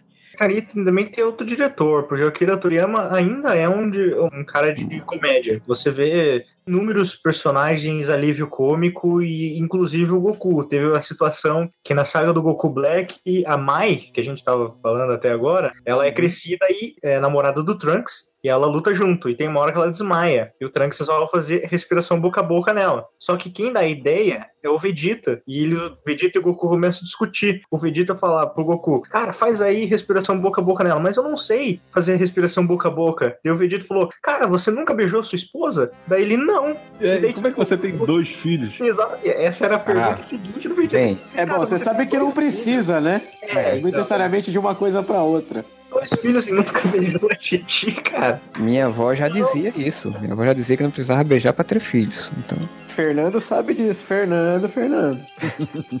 ainda tem essas tiradas de comédia, sabe? O, o, o Akira Toriyama não consegue levar uma parada totalmente de ação. Mas também acho que nem precisaria, né? Daria pra colocar uma comédia ou outra. Não precisaria ser tão sério assim também. Tipo, a La Marvel. As férias do Vegeta. As férias do Vegeta férias são do muito. Mas poderia ser. Tipo quando fizeram com o Super-Homem, quando reformularam lá o John Byrne, fizeram o mundo de Pequenops, o mundo de, de Smallville, da, de Krypton. Podiam fazer umas paradas assim. E não tem problema ter um pouco de humor também, né? Ah, mas tem o filme do pai do Goku, não é engraçado. É completamente Não, de, não. de ação, sabe? É um clima totalmente de drama. Não, é- ele, sa- ele sabe fazer essas coisas assim mais sério, mas também não teria problema colocar um toque de humor aqui ou um acolá também, né? Sei lá, é diferente, sei lá, de Cavaleiros do Zodíaco, que, Que gente- nunca tem. que nunca tem, e quando tem é uma parada ultra vergonhosa, sabe? Você dá aquele. Ixi, cara. Kurumada, continua numa ação, porque piada você não consegue fazer, sabe? O Akira Toriyama ele consegue transitar bem isso, só que ainda ele continua com aquela essência de comédia. Que ele não sabe criar coisa de ação. Tudo dele de ação é absurdo. Essa luta que eu falei que é a melhor em muito tempo, ela é absurda. Falou que é melhor que Dragon Ball Z. Dragon Ball Z já era umas lutas animal. Exatamente, cara. Assim, é absurdo. Cara, o Goku surfa na magia da menina, cara. Isso o deve ser muito maneiro. é sensacional. Só que é absurdo. Só que continua com aquela essência de comédia, porque assim que a menina é, é eliminada, vem uma piadinha. É um filme da Marvel. É um filme da Marvel. Definitivamente, eu tô. É uma Ah, uma coisa que eu falar. Tanto no, no Mulher Maravilha como Liga da Justiça, eu saí do cinema e fui falar com o meu irmão. E eu falei, pô, cara, eu adorei o filme de Dragon Ball, hein? Tanto no, no, que é umas paradas tão absurdas, cara. É um filme de Dragon Ball, cara. Eu não queria falar, não, mas o Man of Steel é o melhor filme É de o Dragon melhor Ball. filme de Dragon Ball que tem, é. Pois é. Não, eu achei, eu achei o Mulher Maravilha, que no final ela dá um Kamehameha, né? O que eu ia ver. O Thor Ragnarok, que ele vira Super Saiyajin. Estamos num caminho perigoso, gente. Estamos falando de live action, estamos falando de Dragon Ball, por favor. Mas falando de live action com Dragon Ball, a melhor cena ainda de luta Dragon Ball é exatamente o Matrix, né, cara? Aquela cena ali foi o que inaugurou essa coisa. O Dragon Ball tava no auge do sucesso no ocidente e eles fizeram um Sim. Dragon Ball em live action. Entre aspas, né? Porque era todo digital, mas enfim. Todos esses Dragon Ball live action são melhores que o Dragon Ball live action que fizeram. Ah, não, com certeza. aquilo é um crime contra a humanidade, velho. Foi feito inteiro por americano, né, esse filme, né? Foi Sim. feito inteiro por um americano. pingo- não teve um pingo de japonês aí, né? Não, não. Tem um ator japonês, se não me engano, só, mas o, o- a produção toda é Não americana. tem nenhum ator japonês. Mexicano. Não, não O tem. Ah, o Choi mexicano. Fat é de Hong Kong. Ele não é Pois é. japonês, ele é chinês. E o Yanti é coreano. Esse chinês é que faz o Mestre Kami, certo? Certo. Sim. E o Mestre Kami não é japonês. Que é um chinês, né? É, então, é- Então tá certo. tá relativamente certo, porque o cara é um puta galã. Ah, cara, sei lá. O, o Goku é canadense, velho. Dane-se. O Goku é canadense que tem draminha escolar, high school. O que que deu na ideia de os caras pegarem uma série de cento e poucos episódios e tentarem colocar o, o maior arco que teve em um filme de uma hora e pouco, cara? É, isso, isso pra mim é aquela história, né? Eles pensavam em fazer uma trilogia, mas estavam com medo de, de deixar pra ser uma trilogia e não dar certo primeiro. E aí quiseram botar tudo no primeiro filme, né? E aí não deu certo porque por conta disso também. Também. Não tem como, cara. Não tem como. Eu não sei Não, se... pior, que não, pior que não tem nem como errar. Tipo, você faz um filme de luta com umas lutas maneiras, pronto, é Dragon Ball. É, a gente tá falando até como isso, né, Luca? Mas assim, cara, tem que ter roteiro no caso aí também, né? E o É, pior crime tudo, do né? filme do Dragon Ball é as lutas são péssimas. Você tá adaptando a merda de um mangá de luta e a luta é uma bosta. É, a questão é eles tentarem fazer realista, né? Dragon Ball são absurdas, então. É porque também era a época, né? Na época que saiu esse filme também era a época do, das coisas tem que ser realista, porque tinha o Batman do Nolan, tinha não sei o quê. E tem Mas que não ser pode tudo... ser realista um filme de um Realista. maluco que solta uma bola de fogo na mão, cara. Então, né? Mas aí o povo americano, né, cara? Os produtores chegaram lá, não, mas isso aqui não, não- a gente não pode fazer Que, isso. aliás, Não pode... Que no Dragon Ball Evolution não é nem uma bola de fogo, ele é um dobrador de ar, porque é uma bola de ar. É um filme que tem medo de ser o que é, né? Exatamente. Tem medo de ser um filme, um anime, né? A única coisa que eles botam mais exagerado assim é macaco gigante. E ainda chama o cara do Buffy, né, cara, pra ser o vilão. Pike. Pra dizer que tem alguma coisa minimamente decente nesse filme é Mestre Kami que tá razoável. De resto é tudo um erro grotesco da natureza. Mas aí gera uma boa pergunta. Se fosse pra fazer um filme, que fase vocês colocariam? Como é que vocês fariam? Eu não faria um filme. Ah, eu contaria uma história independente. Não pegaria uma fase, sei lá. Igual eles fazem filmes em anime do, do Dragon Ball. Ia pegar um inimigo aleatório e fazer lá as porradarias de duas horas. Eu gostei muito dos, dos filmes do Samurai X. Eles são ótimos, os três são bons. E é uma boa adaptação. Um, eles pegam um arco, que aconteceu no mangá, e os outros dois Sim. eles só focam em um arco. Eles podiam muito bem fazer. O... A ideia da trilogia é realmente uma ideia boa, né? cara? Você, em vez de usar o Dragon Ball, que é uma ideia completamente de comédia. Aliás, se quiser fazer um filme de comédia, faça o filme do Dragon Ball. Daí faça uma trilogia dentro do arco do Dragon Ball. De um dos arcos, né? Porque tem muita coisa também. Mas se quiser fazer um filme de ação, aproveita a onda que há lá Marvel, misturar comédia com ação, pega a saga dos Saiyajins e divide em trilogia. Primeiro filme focado na luta do Vegeta e os Sim. outros dois focados na luta do Freeza. Sim, é uma boa. Dá pra você desenvolver bem, fazer um filme de duas horas cada. A saga do, do Freeza e aquela parte ali toda, em termos de história, ela dá um, um caldo bom. Porque você vai criando uma crescente exatamente de perigos, né? Assim, cria um núcleo, aí depois vem um outro perigo mai- maior e depois um grande perigo final que você impede e pronto. Aí realmente teria uma história boa. A saga do Freeza é a única que tem esse crescente de perigo. Até porque é quando você é apresentado a um nível de poder que você não tinha visto. Pegar o primeiro filme, terminar ele com o conflito do Goku com o Vegeta. Não precisa ser colocar todos os detalhes. Por exemplo, não precisa colocar o Goku e o Vegeta virando, virando macaco Não gigante. precisa colocar o Napa. Exatamente, pula tudo isso, Não, mas sabe? mas- Manda só o Vegeta. Mas tem que colocar o mais de 8 mil, cara. Se não tiver o mais Isso de 8 tem que ter. É, Ah, isso tem que ter. deixar, dá pra deixar isso com o Raditz, entendeu? Sei lá, ou não precisa o Raditz morrer, sabe? Tirar elementos excessivos que tem no, no- no anime do Dragon Ball, e daí no segundo filme, você ainda continuar com o mistério do Freeza. Ele, por exemplo, enfrentar aquela Forças Especiais Guinho, Coisa que, tipo, Uhum. é muito engraçado, sabe? No, no, no, em Namekusei-jin. Conhecer o, o Namekusei-jin, né? Você expandir já esse universo, sair da Terra, ir pra Namekusei-jin, e no final ter o confronto total. Tipo, a lá Vingadores, sabe? Morte de gente. Aliás, no filme live action, a morte do Kuririn podia ser feita de uma forma muito foda. E a morte do Yantia tinha que ser off-screen pra honrar o Yantia.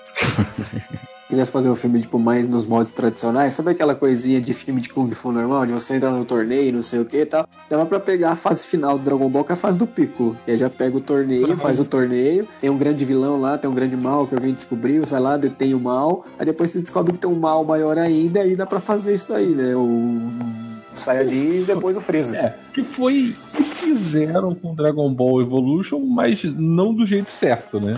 Tem um torneio e no meio do torneio, né, que começa o perigo, né? Não, Não tem nem muito torneio, não tem torneio nenhum, não. Tem não? não. Já começou errado, porque, pô, Dragon Ball sem torneio é golpe. Na, na verdade é falta de golpe, né?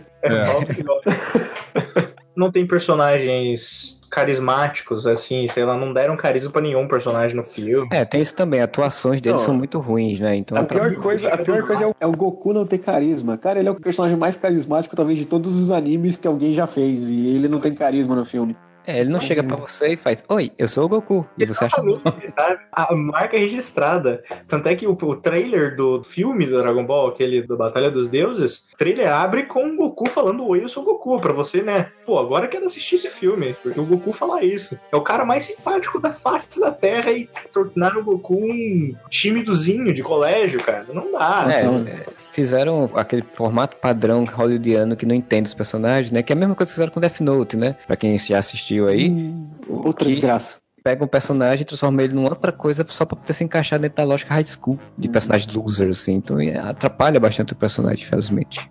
Precisa fazer o Goku japonês? Não precisa, ele é um alienígena, né? Vamos ser sinceros. Mas assim, dá pelo menos a produção, direção do filme na mão de japonês, cara. Pois Também é, não precisa nem fazer ele no. Não precisa nem fazer ele adolescente, já faz ele adulto, velho. Logo uma vez. Acabou com esse negócio de high school, sei lá.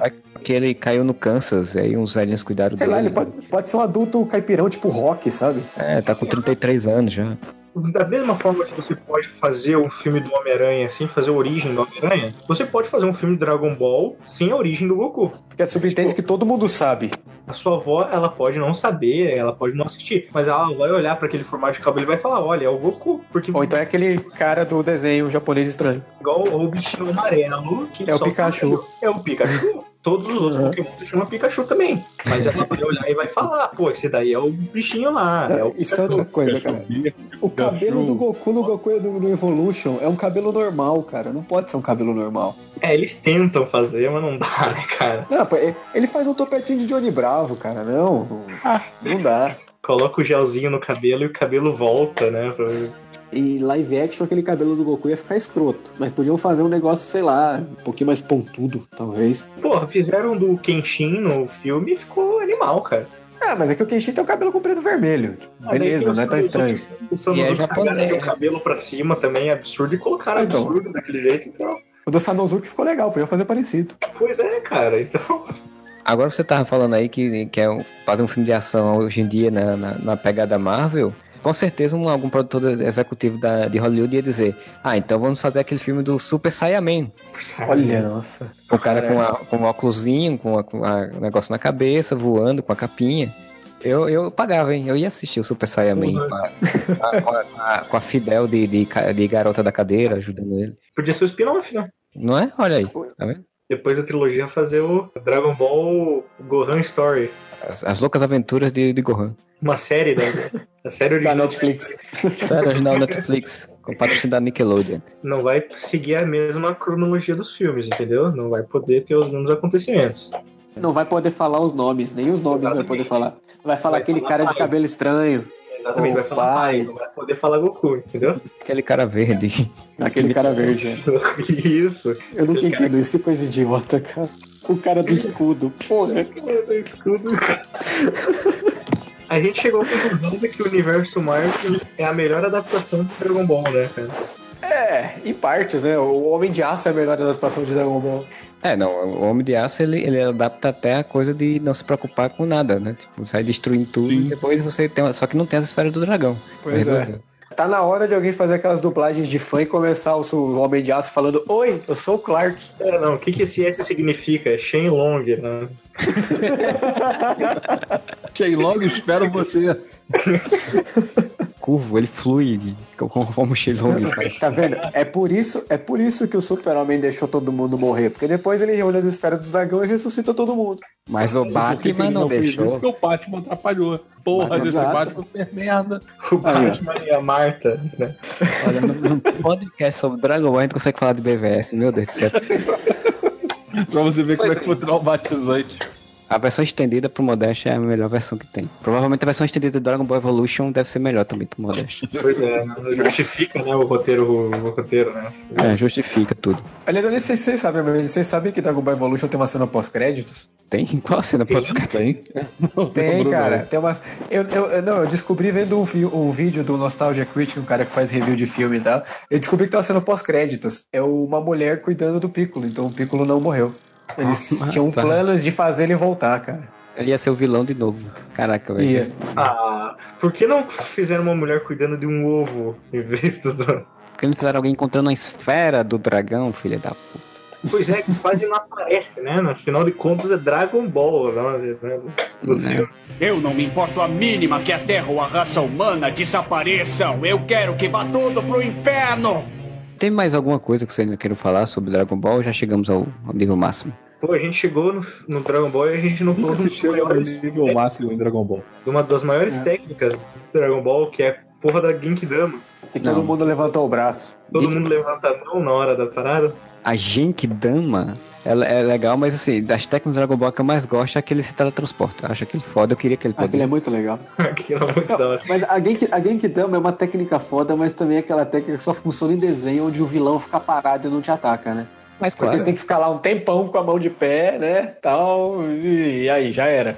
Ah, mas isso, isso é normal. Eu tava assistindo o seriado Iron essa semana e o, o cara ia dar um tiro, mas ele ficou parado olhando, esperando o outro vir pra cima dele. Então isso é normal, cara. Os vilões fazem isso.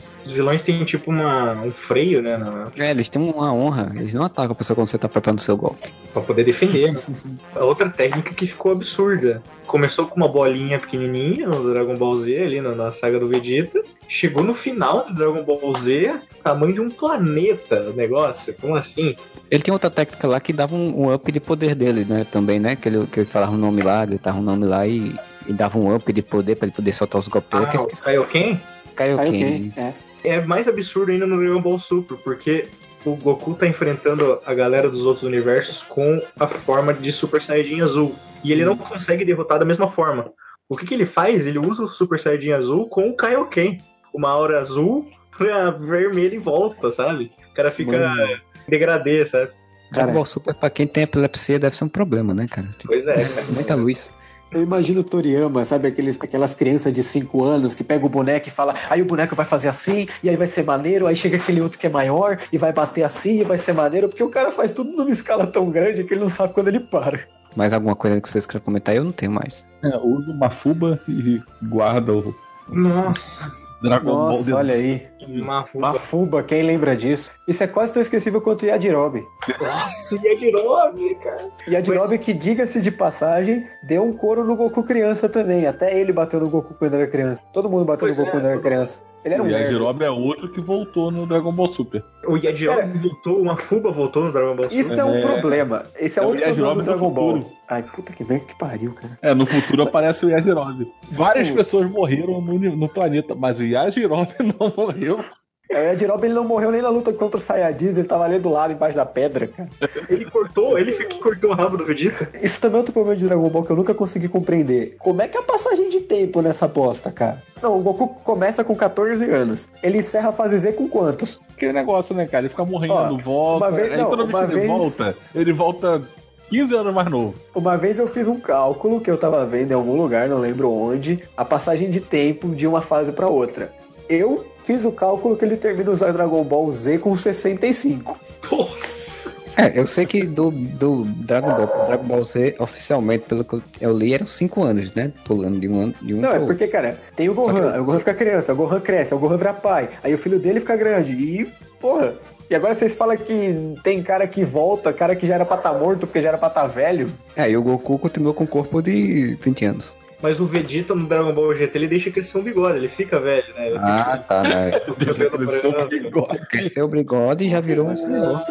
Aquele bigode é ridículo. É só o bigode, né, cara? Então, né, você percebe que uma pessoa já chegou numa. Pelo menos ele tem nariz, né? Então não fica tão ridículo. Pois É é. que nem, é que nem o Reed Richards com cabelo branco do lateralmente só, né? Aí o cabra já tá, pronto, aí ele já tá com 60 anos agora. Aquele bigode de cafajeste. Pois é. Qual que é a idade dos caras, cara? Não faz o mínimo sentido, velho. Cara, você quer dar sentido pro cara que pega uma bagulho e levanta pro céu e vira um planeta e. Eu não sei se aconteceu com o pai ou avô de vocês. Tipo, vi um filme que tinha essas coisas, super-herói, essas coisas. Mas aquele cara voando, destruindo tudo. Se o cara, sei lá, o, o cara pisasse numa, num buraco e não caísse. Ah, ó, mentira. Olha a mentira. Pois é, olha. né? Esses filmes aí, tiradas, tudo Ah, você gosta, eu sei como é que você gosta dessas coisas. É. Hein, mas a gente esqueceu uma informação muito importante. No final da saga do Majin Buu, quem salva a Terra não é o Goku. Não. Isso. É sensacional essa cena. Confirmando que ele é né, o humano mais poderoso do mundo. Exatamente, né? Nem, nem o Kuririn conseguiu fazer isso, né, cara? Meu cachorro concorda. Nossa, tá ouvindo daqui, ele tá lá no portão. É a única questão que eu já vi no, em Dragon Ball sobre passagem do tempo, algum comentário, foram piadas em cima da Bulma, né? Você quer saber? Ela ah, não, não tem que falar quantos anos eu tenho, não. O aniversário dela e tal, e daí a galera não. É o aniversário dela, mas é aniversário só, não, não tem idade. Eu vou tentar procurar o negócio que eu vi dos cálculos dele com 65 anos. Se eu encontrar, eu passo pra vocês. Tem lá, algum fã maluco fez uma cronologia de quantos anos cada personagem tem. Como vocês gostam de encher o meu saco. Eu adorava o negócio do Vegeta ficar dizendo "Ca- maldito Kakaroto. Se fosse na versão americana e na dublagem, eles iam falar cenoura. E sem contar que Kakaroto é perfeito pra você ter um amigo e botar de apelido. Caramba. Mas é legal, né, cara? Tudo é o nome de alguma coisa, de, de- de- ou de comida ou de É, roupa. cacaroto, cacaroto é cenoura. Vegeta, vegetal. É vegetal. Trunks é calções de lutador de boxe. Pois é, então, mas chega nos filhos da Bulma, são tudo nome de roupa. Trunks, é, você falou, né? Shorts. E a Bra, que é outra É, sutiã. sutiã. Gosto do, gosto do som do Trunks. Acho, acho um, um nome legal. Aliás, todo mundo falava errado também, né? Era igual o personagem de Mortal Kombat, de Street Fighter, né? O Kang, o Kano. Tem o nome de vilão, Freeza. Tá Freezer. toda essa porra. E o irmão dele é cooler, é geladeira, velho. Bolinha de arroz. Quem é lobo da steppe perto de Freeza, né? Pior, quem é o lobo da steppe perto da flauta do mal? Que é o Piccolo. É, Piccolo é uma flauta, cara. Tinha um cara, não sei se aqui no Paraná, o cara era vereador, Sabino Hum. Piccolo. Uma coisa boa do filme Dragon Ball Evolution, o Piccolo se veste como um Piccolo. A roupa dele imita as cores e os padrões do instrumento musical. o cara é Piccolo, então ele se veste como um Piccolo. Curiosidades, né? Eu cara? fico imaginando o diretor de arte. Cara, Piccolo é um instrumento musical. Que tal se ele se vestir como A reunião disso, né? Tipo, cara, que ideia foda que eu tive. Brainstorm do, do, de roupa. Porra, Podia ser pior, imagina se ele fosse uma flauta, cara. Podia ser pior, imagina se fosse o Vegeta, cara. Ele ia ficar, sei lá, carregando cenoura e alface na mão, qualquer coisa do tipo. O Goku tinha que ser tipo perna longa, comendo cenoura, falando que ele é velhinho. A gente chegou nesse momento dessas piadas sem graça, assim, né? Acho que já deu, né? Queria agora fazer uma considerações finais, né, sobre Dragon Ball e toda a sua magnificência e eloquência de mais de 30 anos de história. Queria que começasse pelo Fernando. Cara, é engraçado né, esse momento que a gente tá vivendo, né? Teve o relançamento do álbum dos Cavaleiros do Zodíaco, teve o relançamento do álbum do Dragon Ball, sei lá, a gente voltou aos anos 90 e eu nem sabia. Aí depois dos anos 80 tá indo pros anos 90, né? E, Pois e é. o do, o do Cavaleiros ainda nem comprei, o álbum tem que comprar. E ainda tem Mega Drive e Atari vendendo nas lojas, então olha aí, voltando. Pô, não, o Super Nintendo também. É, justamente, tá tudo voltando, cara. A consideração que eu tinha, cara, eu queria que saísse o mangá do Dragon Ball Super aqui. Eu fatalmente ia acabar comprando. Ah, com certeza vai sair, né? Ah, É. deve sair sim. Com o sucesso do É, anime, vai, vai lançar. Seria legal, inclusive, se saísse a um preço legal, porque o da Conrad tinha um preço maneiro. É, vai sair na média de uns 17 a 20, cara, que é um mangá da, da JBC. É, se sair pelo JBC, né? É, ele- ela que tem os direitos, né? Ou é a Panini? Acho que é a JBC que tem os direitos. Não, não é Panini, desculpa, é Panini porque tinha um cara do Pipoca Nanquim que era editor da Panini ele editava Dragon Ball. A Panini que tem os direitos. Mas é mais ou menos o mesmo preço, uns 20 conto. O preço do Lobo Solitário é isso? É 18 e alguma É, é coisa? por aí. Então vai, vai sair no preço de um mangá comum, normal. Saudade do tempo que o mangá custava 3 reais. Ô, coisa boa. Eu comprava todos os mangás que saíam. Também completei minha coleção de Samurai X a R$ 2,50. É, eu tenho a coleção da JBC do Samurai X. Eu também tenho. Eu Cara. até a primeira. Eu tenho a primeira também. Que, que não saiu como Samurai X, né? Saiu como Rurouni Kenshin. Eu já vi Kenshin isso. E aí eu já tenho essa. retalhado. Se quiser, Batosai. Eu só tenho. pra mim. Eu só tinha. Eu só tinha. Uma piada, o cara já morreu. Mas tudo bem. Eu só tinha Cavaleiro Zodíaco mesmo, eu comprava também. né? Eu fui boa parte da coleção por conta disso também, que era um preço legal. E depois, quando começou a sair os, os juntos, né? Que saiu o episódio G, que aí era 13 reais, 12 reais, já começou a ficar mais difícil. Hoje, pra mim, mangá não, não rola. Não leio mais mangá, quase não vejo anime. Preconceito? Coisas antigas agora, não tenho mais paciência pra essas coisas japonesas. Mas então eu queria agradecer ao senhor Modestinho, o senhor João Pedro Modesto, né? João Pedro, é, João Pedro. Sempre mesmo. Faça sua consideração final. irmão não gosta de, de BVS. Tem é, bom gosto, né? Diferente, né, gente? Tem, tem É, o- é o juízo. Modeste mais lúcido. É, tem É. juízo. Qualquer coisa a gente já pode trocar. É, então faça a, a sua O outro consideração. vem com defeito. Fala aí, Modesto. Cara, Dragon Ball é um, um clássico, como eu falei durante quase todo podcast. Hoje em dia, você desligar a cabeça e só assistir pelo fator nostálgico, pelas lutas, você vai curtir, você vai gostar. E é um marco, cara. Todos os animes, mangás que saíram depois tentaram tirar uma lasquinha do sucesso que foi o Dragon Ball, cara. Tanto Dragon Ball como Cavaleiro Zodíaco, os dois fizeram história pra tudo que veio depois, inclusive o filme do super-herói. Acredito que é simplesmente um marco na história do- dos mangás. E por favor, americanos, não façam mais filmes de Dragon Ball. Você me fez pensar agora, é, que quando saiu Cavaleiros, saíram um monte de genérico, né? Samurai Warriors e não sei o que e tal. Dragon Ball chegou a sair alguma coisa genérica assim que vocês se lembrem? Outros animes que, ou mangás que eram fazer a mesma coisa? Fly era mais ou menos. A- questão não é você é, animes cópia, né? Porque na verdade Cavaleiro do Zodíaco é um Super Sentai em forma de anime. Então é óbvio que né, você pega uma, uma fórmula dessa e você vai conseguir fazer uma parada igual. Como por exemplo, saiu o Cavaleiro Zodíaco e daí saiu o Shurato. Mas a gente teve ideias mais originais, como por exemplo o Yu Yu Hakusho, que claramente tira elementos de Dragon Ball. E a gente tem um dos maiores É, tem a animes sua versão pro Vegeta lá. É, então, pô. E tem a, um dos maiores animes, que eu não gosto, mas tem muita gente que gosta, que é o Naruto. Ah, que tem verdade. elementos de Dragon Ball, de tudo que Toriyama criou, é absurdo. Tem até crossover. Pois é, então, mais do que isso é impossível. A gente tem uma certa animes Shonen Jump, né, que são mais esses adolescentes, totalmente tirados de Dragon Ball ou de qualquer anime, mangá que fez sucesso na época. É, legal. Então, queria agradecer ao Sr. Cliff também por ter participado e pode fazer já suas considerações finais aí e o seu jabá. Eu que agradeço assim, o convite em cima da hora, né? De participar aqui na, na- na emergência. Foi bem divertido, valeu. Apesar de várias críticas que eu fiz a Dragon Ball, o Dragon Ball é, é demais. Um mangá bem legal, um anime bem legal, pra você se divertir mesmo, marcou época. Quem quiser ouvir mais um pouco das coisas que eu tenho a dizer, é só acessar o plano9.com.br. Eu faço parte do podcast que chama Capivariando a gente fala de cultura nerd e de outra coisa que não tem nada a ver com cultura nerd, mas nós falamos também de política. Então é só, se quiser, ir lá. Política e, e cultura nerd hoje em dia tá tão igual, todo mundo brigando lá dos opostos, mas enfim, né? E emergência, que emergência? Podcast Whatever é todo organizado, tem uma planilha, tem uma organização, a gente chama as pessoas com menos de antecedência, tudo muito, muito Cara, é certo, muito tudo correto. organizado. A gente faz parecer que é zoneado só de sacanagem. É, Exatamente. pô, descolado, pô, que é isso, conversa é essa. Se você curtiu o nosso podcast, você manda sua mensagem pelo contato ou você entra lá no Facebook, ou você entra lá no Twitter, a gente nossos perfis. Inclusive, você pode mandar uma coisa muito ultrapassada e muito antiga chamada comentário na página do nosso podcast, que é no areva.com. Você pode entrar lá Ah, e por deixar você pedir uma carta. Não, a carta é, é muito íntima, Fernando. É uma coisa muito próxima. Ah, assim. Mas se você quiser mandar uma cartinha pra gente, a gente é só mandar para o Projac, não, minto. Antes de terminar, encerrar, porque tem que mandar um, beijo, um abraço, né, pro nosso querido amigo de podcast, de, de blog Zenon, que não está participando, mas a gente sabe que Dragon Ball só é bom sem o Z, né? Então, É como a vida.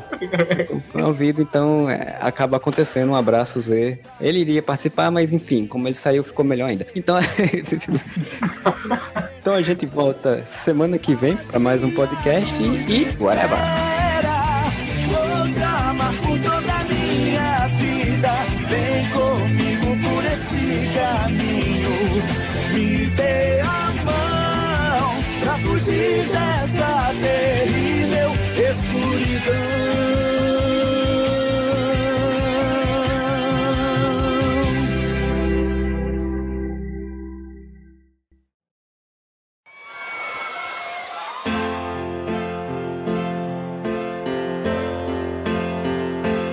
Hey Jude, não fique assim.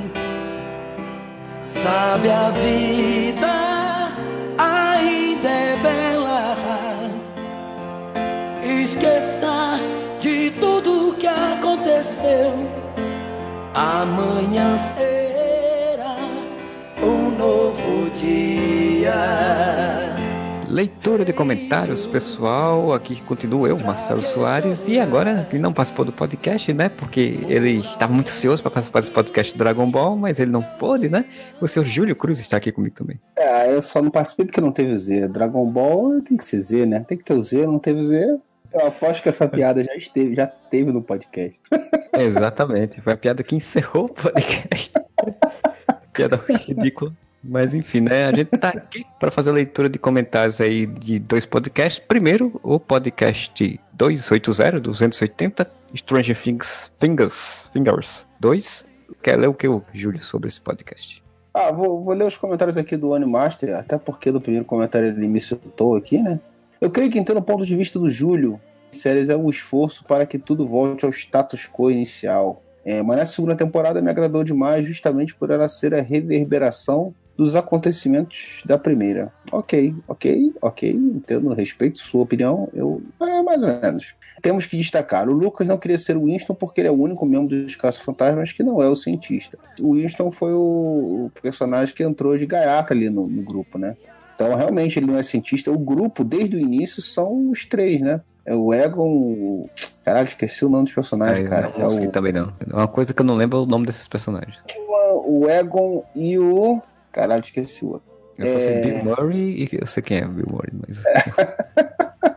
é, ele, ele entra depois como. rapaz. É, pra, pra ser motorista, né? Os três, né, cara? São os três principais ali. Tudo envolve eles, né? E aí depois ele entra e tal. A participação dele é legal, mas ele entra como se fosse o cara que entrou ali depois ali, que tá cumprindo tabela ali, né? É, o negro, o negro não é cientista, né? O negro tem. Né? Entrou num sistema aí de cotas. Temos que acabar com essas cotas que tiram as vagas dos brancos dos filmes. Isso foi ironia, tá, pessoal? Vocês não vão achar que eu tenho esse pensamento, pelo amor de Deus. não, tem que explicar, porque eu não sei É, quem, não, quem é. tá ouvindo, ouvinte que tá caindo de paraquedas que veio ouvir o Dragon Ball aí, cara, vai achar se esse cara é um babaca. Não, eu sou um babaca, mas não por causa desse motivo. Aí ele fala do Dustin, você tem que respeitar alguém que seu conceito de rebeldia é pegar mais livros na biblioteca. Ah, não, tá certo. Respeito. Aí teve mais um comentário do Ano Master depois, que ele falou: já pensou que foda um episódio da terceira temporada, protagonizado pelo pai do Mike, do Lucas, da Max e o chefe Hopper. É, não sei, vai ser o quê? Episódio do Dia dos Pais, o Ano Master? Não, não entendi muito bem qual a lógica de juntar só, só os Pô, pais, mas não. o pai do mas Lucas tomando café, olhando, olhando jornal, o pai do Mike dormindo, o da Max bebendo, querendo pegar briga com o Sheriff Hooper. digo que seria curioso. Assim, eu não estou ansioso para ver um episódio desse, não, mas pode ser curioso, principalmente por- porque os três pais que a gente conhece muito pouco deles, né? Mas isso aí é episódio especial Dia dos Pais? Não. É, não, não, obrigado. Obrigado pela sugestão. Nós não vamos submeter essa sugestão com nossos amigos Duffer Brothers, não. É, vai ficar aqui no podcast mesmo.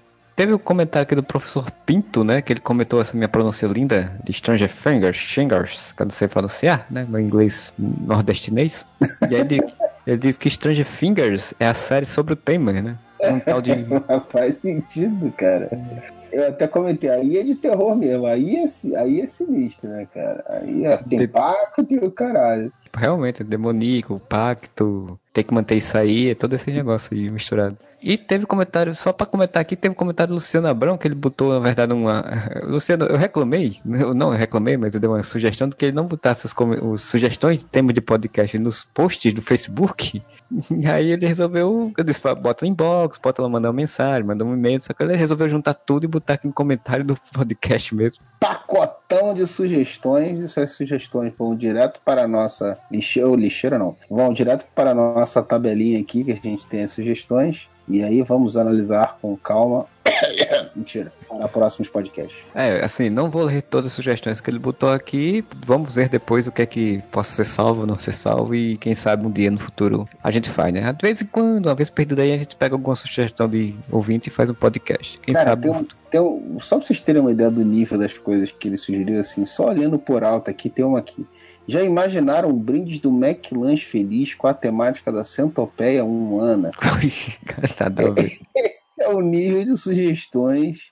Vamos analisar com muito carinho aqui. Não, é claro que tem, suge- tem sugestões legais aqui no gente tem umas paradas meio bizarras também. né? O Mago Leitão, que tava curioso pra saber o que a gente falou do episódio barriga, mas não teve barriga. Não teve episódio, era o quê? Chaves? Tipo, o que você adora, né? O chá, por sinal. É, eu não participaria de um podcast desse. O Magda então falou do episódio de barriga, mas enfim, a gente falou sobre o episódio de barriga que seria, teoricamente, o episódio 7, e a nossa opinião não é mais ou menos, não é tão barriga assim, não é tão barriga seu episódio. A curiosidade dele certamente já foi suprida, né? E que se alguém não ouviu ainda esse podcast ficar curioso também, vá lá. Então a gente vai pro podcast 281, Liga da Justiça, né? Que a gente falou sobre essa maravilha da Warner DC, esse filme de heróis do ano da, da, da Warner. E o que é que tu selecionou aí, Dr. Júlio Cruz? Magro Deitão, rapaz, ele. Eu vou ler os dois últimos aqui, tá? O Magro Deitão, Ok. ele falou aqui. Pô, eu, eu preferi esse esquema novo do Aquaman. Saber o que está rolando no mar pelo fluxo das correntes e controlar os peixes deslocando água. É forçado? É, mas melhor do que falar com peixe. Não é, não é verdade, Magdetão. É uma merda essa ideia, é uma merda. E não é melhor do que falar com peixe, cara. Não é, claro que não, cara. Olha, o falar com peixe eu acho uma ideia muito boa. O problema é que assim, ficou estigmatizado com o negócio das, das ondinhas da- do desenho, né? Mas a ideia é boa, cara. Eu gosto dele falar com os peixes. Não, o negócio dele falar com peixe até teve uma explicação legal no, no, nos 952, né? Que ele fala que não, cara, eu não converso com peixes, eles não têm inteligência desenvolvida para poder desenvolver uma conversa. Controla através do, sei lá, cérebro lá dos peixes, ele consegue direcionar os peixes, controlar e tal, mas não é que ele conversa com peixe. É, é um nível baixo de telepatia animal, né? Tipo, você consegue se, se comunicar num nível muito baixo, no nível do, do animal. Isso acho interessante. Ah, inclusive ele já teve, já, já mostrou nos quadrinhos poderes de, de telepatia até com outras criaturas, né? Teve esse poder um pouco usado de uma forma um pouco diferente. É, agora esse negócio dele mexer nas aguinhas, balançar as aguinhas, pra corrente das aguinhas. esse cara é o que? Radar de, de morcego, essa porra agora? Só falta ele falar, ah, se você tiver de morcego, eu tenho um radar de morcego. Meu irmão. Teve um relato tão emocionado aqui, cara, tão emocionante que eu resolvi ler assim. O Asbats parece que ele tá realmente isolado com o linchamento público que o filme da Liga está sofrendo, né? Igual a gente falou de problemas, obviamente, mas a gente no geral gostou do filme. Eu acho que foi um alívio para ele. Ele escreveu aqui: Obrigado pelo podcast. Bacana escutar alguém relatar experiências positivas com um filme da DC. Pra cima a respeito. Pena que a bilheteria americana não respondeu e não está respondendo bem, e o futuro do DC no cinema se encontra em risco. De qualquer forma, obrigado pelo podcast. Bom dia. Bom dia, boa tarde, boa noite, Esbates. Eu sinto realmente uma tristeza no seu comentário, assim, pela situação né, geral que a, que a DC está passando. A gente também, cara, gostaria que as coisas estivessem bem melhores, assim. Mas é o que a gente falou no podcast, né? Tem muitos problemas o filme, mas assim, algumas qualidades compensaram, pra- pelo menos pra mim. É, o, o filme, ele foi re- quebra recorde de bilheteria da China, né? Tipo, se conseguiu aí 100 milhões, já 100 bilhões, sei lá, 100 milhões. No, Brasil também, cara. No Brasil a estreia foi, É. foi muito boa, cara. É, ele já conseguiu ao todo aí em volta de 500 milhões, né? O que é muito baixo para um filme da Liga, né? Porque era para estar nos 800 milhões facinho.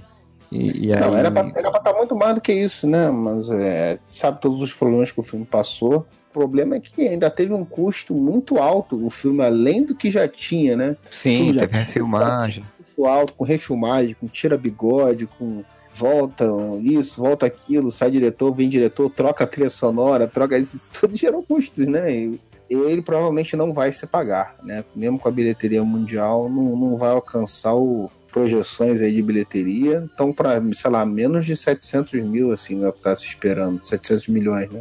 Tanto BVS quanto Mulher Maravilha, quanto acho que até Esquadrão Suicida foram maiores. Eu acho que o, o, o próximo a ser batido, talvez, eu não sei qual é o ranking, a gente teria que ver, mas eu acho que isso é indiferente agora.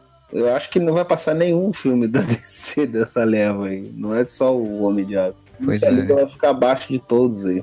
O que era pra ser o maior de todos, né? E, e sem contar que com a saída do trailer do Guerra Infinita, ele também sumiu em termos de buzz em redes sociais, né? Em internet, essas coisas. Aí também perde um pouco a força nisso. Pelo que ele estava arrecadando, eu acho que ele tá seguindo o fluxo normal dele mesmo, até porque o buzz que estava acontecendo no geral não era muito positivo, né? Principalmente lá fora. Então eu não acho que ia fazer tanta diferença assim, não. Agora tem a piadinha, né? Que o pessoal tá falando que o AdSense do trailer da Guerra Infinita já tá dando mais dinheiro do que, do que a bilheteria da Liga. é sacanagem, é óbvio que é um puta do exagero, mas Esperar pra ver o que, que vai acontecer com tudo isso, né? O que, que a Warner vai fazer, o movimento que ela vai fazer agora. Ainda mais que a Disney tá aí pra comprar um monte de coisa, um monte de produtora, vai comprar o mundo inteiro, então vamos ver. a Disney tá on fire, né, cara? Comprar Fox, vai comprar tudo. Daqui a pouco vai estar dona do mundo. Pra botar os, os Simpsons na Disney, já pensou isso? Puta, velho, um parque temático dos Simpsons lá na Walt Disney em Orlando.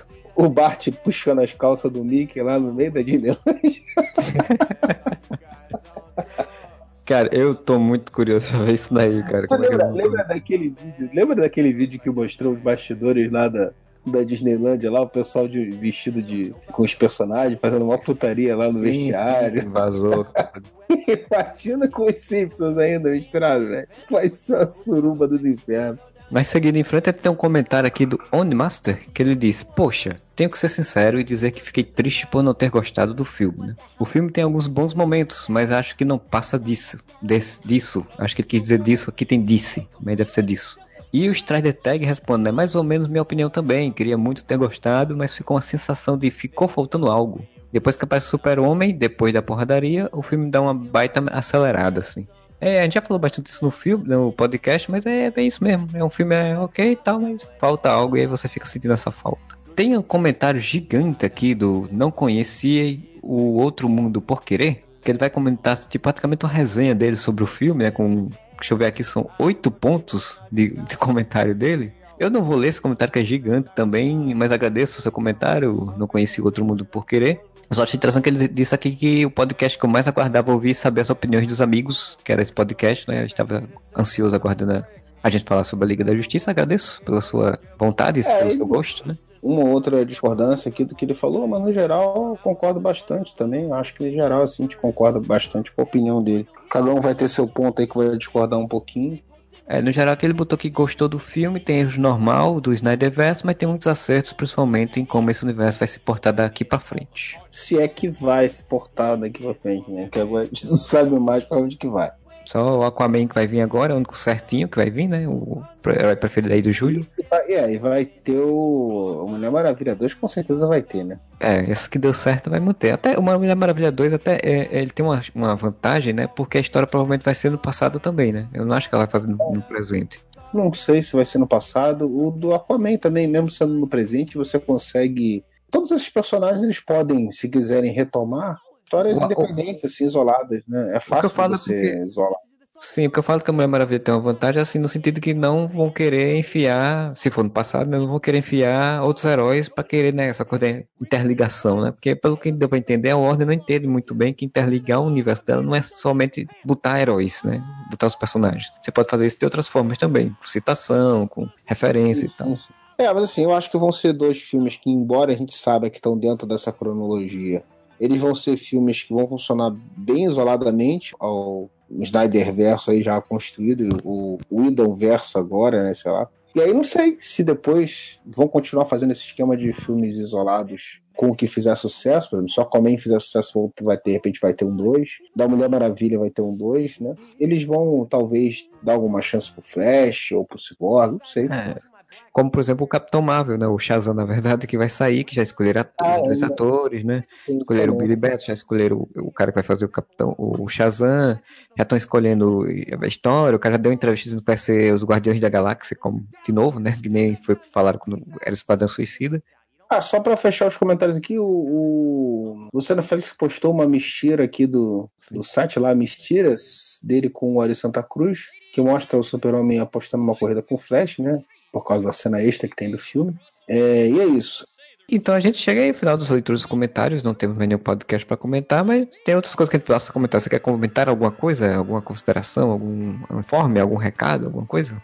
Bom, tem os, os jabazes, os jabazes pra fazer. Eu tenho participado um bocado lá do ARG, ARGcast, do nosso amigo Daniel HDR. Participei de dois recentemente lá, um sobre o grande Dave Cockrum, que foi o ARGcast 182, e do Arma X, ARGcast 183, falando sobre a HQ Arma X, a melhor HQ do Wolverine que já existiu. E o Dave Cockrum, o maior artista que já passou pelos X-Men que já existiu, desculpa todos os outros. É o ArgCast, esse podcast que só fala de desenhistas, não dá, não dá atenção a roteirista, né? Só fala dos desenhistas, porque será? Ih, tem- tá querendo cota agora pra roteirista, é isso? Só porque tem um desenhista, Zé Daniel HDR, só porque você está lá como apresentador, aí só fala desenhista. E tem o podcast que eu, eu tô tentando entrar pro Guinness, né? Quantidade de podcast que eu participo. Então não bastasse eu participar do Areva, que é a minha casa, daquilo sai, daqui ninguém me tira, quer dizer, não sei, né? Porque agora o dono do site é o Marcelo. Qualquer dia ele pode me dar um pé na bunda. É, começar a ficar rico aí, pé na bunda de todos. Mas além do Areva e do melhoresdomundo.net e de estar participando com alguma regularidade lá do, do ArgCast, eu não satisfeito, ainda inventei um novo podcast junto com o nosso amigo Andy Nakamura. Podcast que já teve até um jabazinho aí, eu agradeço, da semana passada, que é o Discover Podcast, lá no site discoverpodcast.wordpress.com, que é um podcast que eu e o Andy fazemos agora, não sei qual vai ser a regularidade, a gente pretende que seja mensal, porque envolve uma pesquisinha e tal pelo conceito do podcast, né? Que é um podcast de música, a gente escolhe um álbum clássico e toca ele inteiro e conversando sobre ele, só que a gente não toca o disco original, né? A gente toca todas as músicas do disco na ordem do disco, só que com versões posteriores, né? De outros artistas regravando, que já regravaram as músicas do disco. Então é um podcast de covers, mas com o tema sempre sendo um disco em específico, um clássico, importante, ou marcante, ou etc e tal. Então eu convido os amigos arevianos para ouvir lá o Discover. Eh, Já saiu o primeiro episódio, que é sobre o disco dos Beatles, os Beatles, que é o Revolver. Fica aí o convite. Quem curte Beatles, quem não curte Beatles também, se quiser dar um- uma ouvida lá, ver qual é da parada. Quem curte música no geral, dá um pulo lá e ouve o Discover Podcast. É, eu já dei minha ouvida, não é porque meus, são meus amigos, mas é muito bom. É, muito bom, eu gostei. Gostei bastante das, das versões, as versões bem diferentes, realmente, bem. Eu não conhecia, né? Porque assim, eu conheço Beatles, inclusive eu tenho a camisa da capa do Revolver, mas eu não conheço muito dos Beatles a ponto de conhecer versões de, co- de covers, né? Ficar atrás dos covers e tal. Então, pra mim foi muito interessante. E de acordo com algumas pessoas até já falaram que é um formato que não existe na podosfera brasileira. A, a ideia de fazer o podcast, quando veio, eu falei, porra, eu vou fazer assim, cara. Duvido que alguém já fez desse jeito. E é uma ideia que eu curti, assim. Aí convidei o Andy, e o Andy manja pra caralho de música também, gostou pra caramba da ideia, abraçou o projeto. E tamo lá, tamo lá fazendo separado do Areva, pra não ficar onerando mais ainda o Marcelo com mais uma edição de podcast. E pra alcançar o Guinness, né, cara? Porque se eu fizer um podcast dentro do Areva, isso não vai contar com o número pro Guinness. Ainda pretendo ser o, o cara com o maior, maior podcaster em termos de participações diferentes, podcasts diferentes aí. Fixo em podcast diferentes, né? É saber se o HDR vai me efetivar lá também, né? Já tô É. contando com o Tá virando ovo. honorário já lá quase.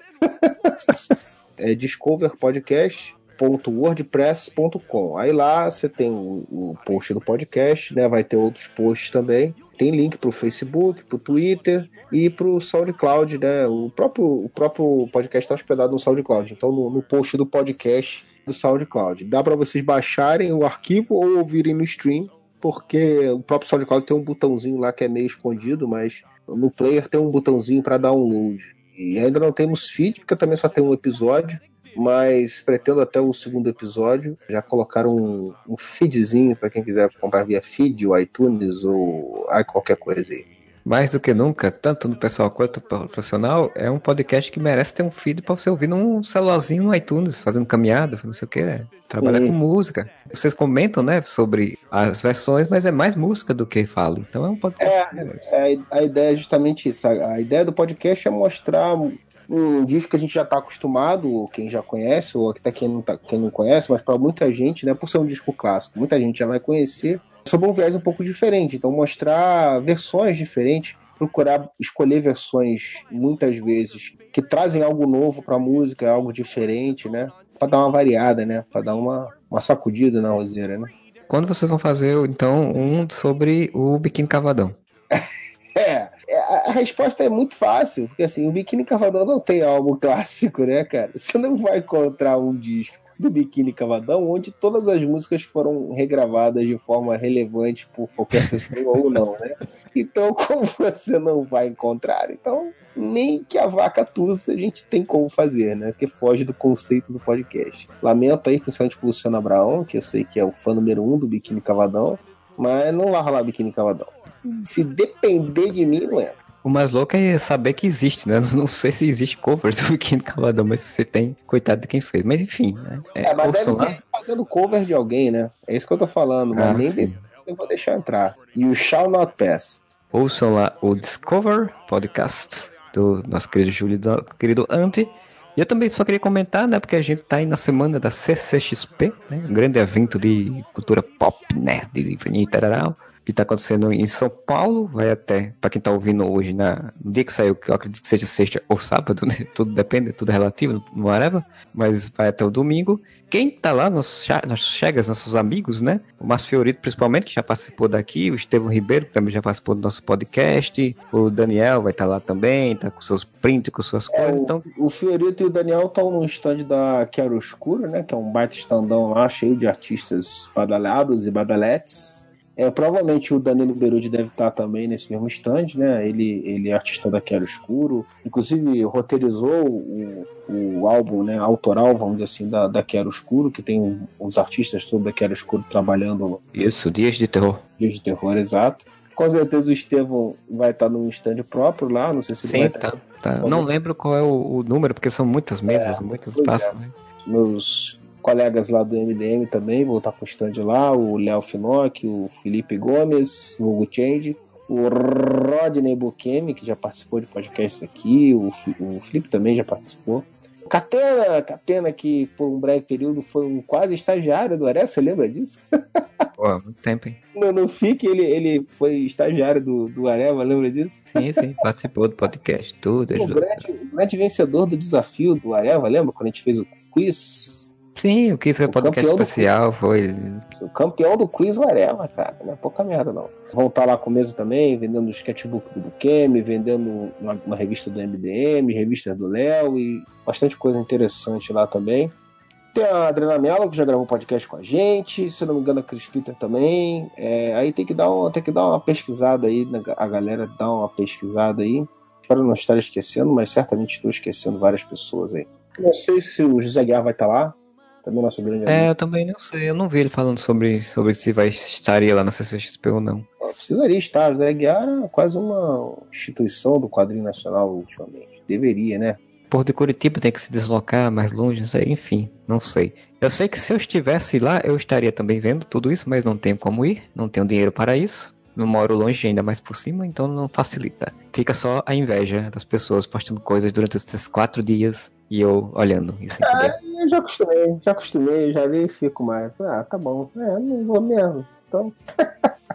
Cara, não é de fazer da CXP não, porque eu tenho certeza que é maneiro pra caramba lá, assim. Mas eu sempre tive vontade de ir no FIC. Então, ah, então sim, o meu sonho, meu sonho é ir no FIC. Então eu espero, quem sabe, ano que vem eu consiga, antes que acabe de vez, né? Porque diz que ano que vem ainda vai ter, mas a gente fica preocupado, né? Por conta das turbulências aí que o FIC andou sofrendo. Espero conseguir ir no FIC ano que vem, veremos. Eu espero ir em qualquer evento ano que vem de, de quadrinhos, se for FIC, ou de Curitiba, Bienal, o que for. Mas enfim, né? Uma hora ou outra a gente consegue, conseguirei ir na CXCSP, que ainda não fui nenhuma vez. Mas quem tiver em São Paulo e puder ir, vá lá, confira, dê um, um, um alô, né? Dê uma valorização ao artista nacional. E se quiser ver lá o povo lá que vê os artistas, né? Ver o cara lá do Game of Thrones, ou ver se lá o Will Smith, né? Dar uma, banana na, na orelha dele, alguma coisa do tipo. Vá lá também. E é isso, senhor Júlio. Senhor, fechamos a bodega? Tá, então, acabou, acabou até ficando grande, né? Eu acho. Não sei se ficou, que eu não sei se o senhor Marcelo Soares passou a faca, que às vezes ele faz isso e é necessário, porque eu falo demais. Até o próximo podcast, né? Em breve aí, Brasília. Já estamos chegando aí perto do Natal, final do ano, né? Então, quem sabe vai ter? Será que vai ter um podcast especial? Será que não vai ter? Será que Nem a gente sabe. coisa? Pois é, então, Nem a gente sabe ainda, né? A gente tem ideia, mas nem a gente sabe. pois é, isso aí. Então, bom final de ano para quem não for ouvir mais podcast esse ano, e bom 2018 já para quem não for ouvir também, mas venha, a gente vai estar, a gente vai ter alguma coisa, não sei o que. Quem entrar em recesso aí, depois volta e procura. Ainda vai ter podcast esse ano, eu, ac- eu acredito. Pelo menos mais uns dois aí, né? Isso, isso, isso, isso, isso.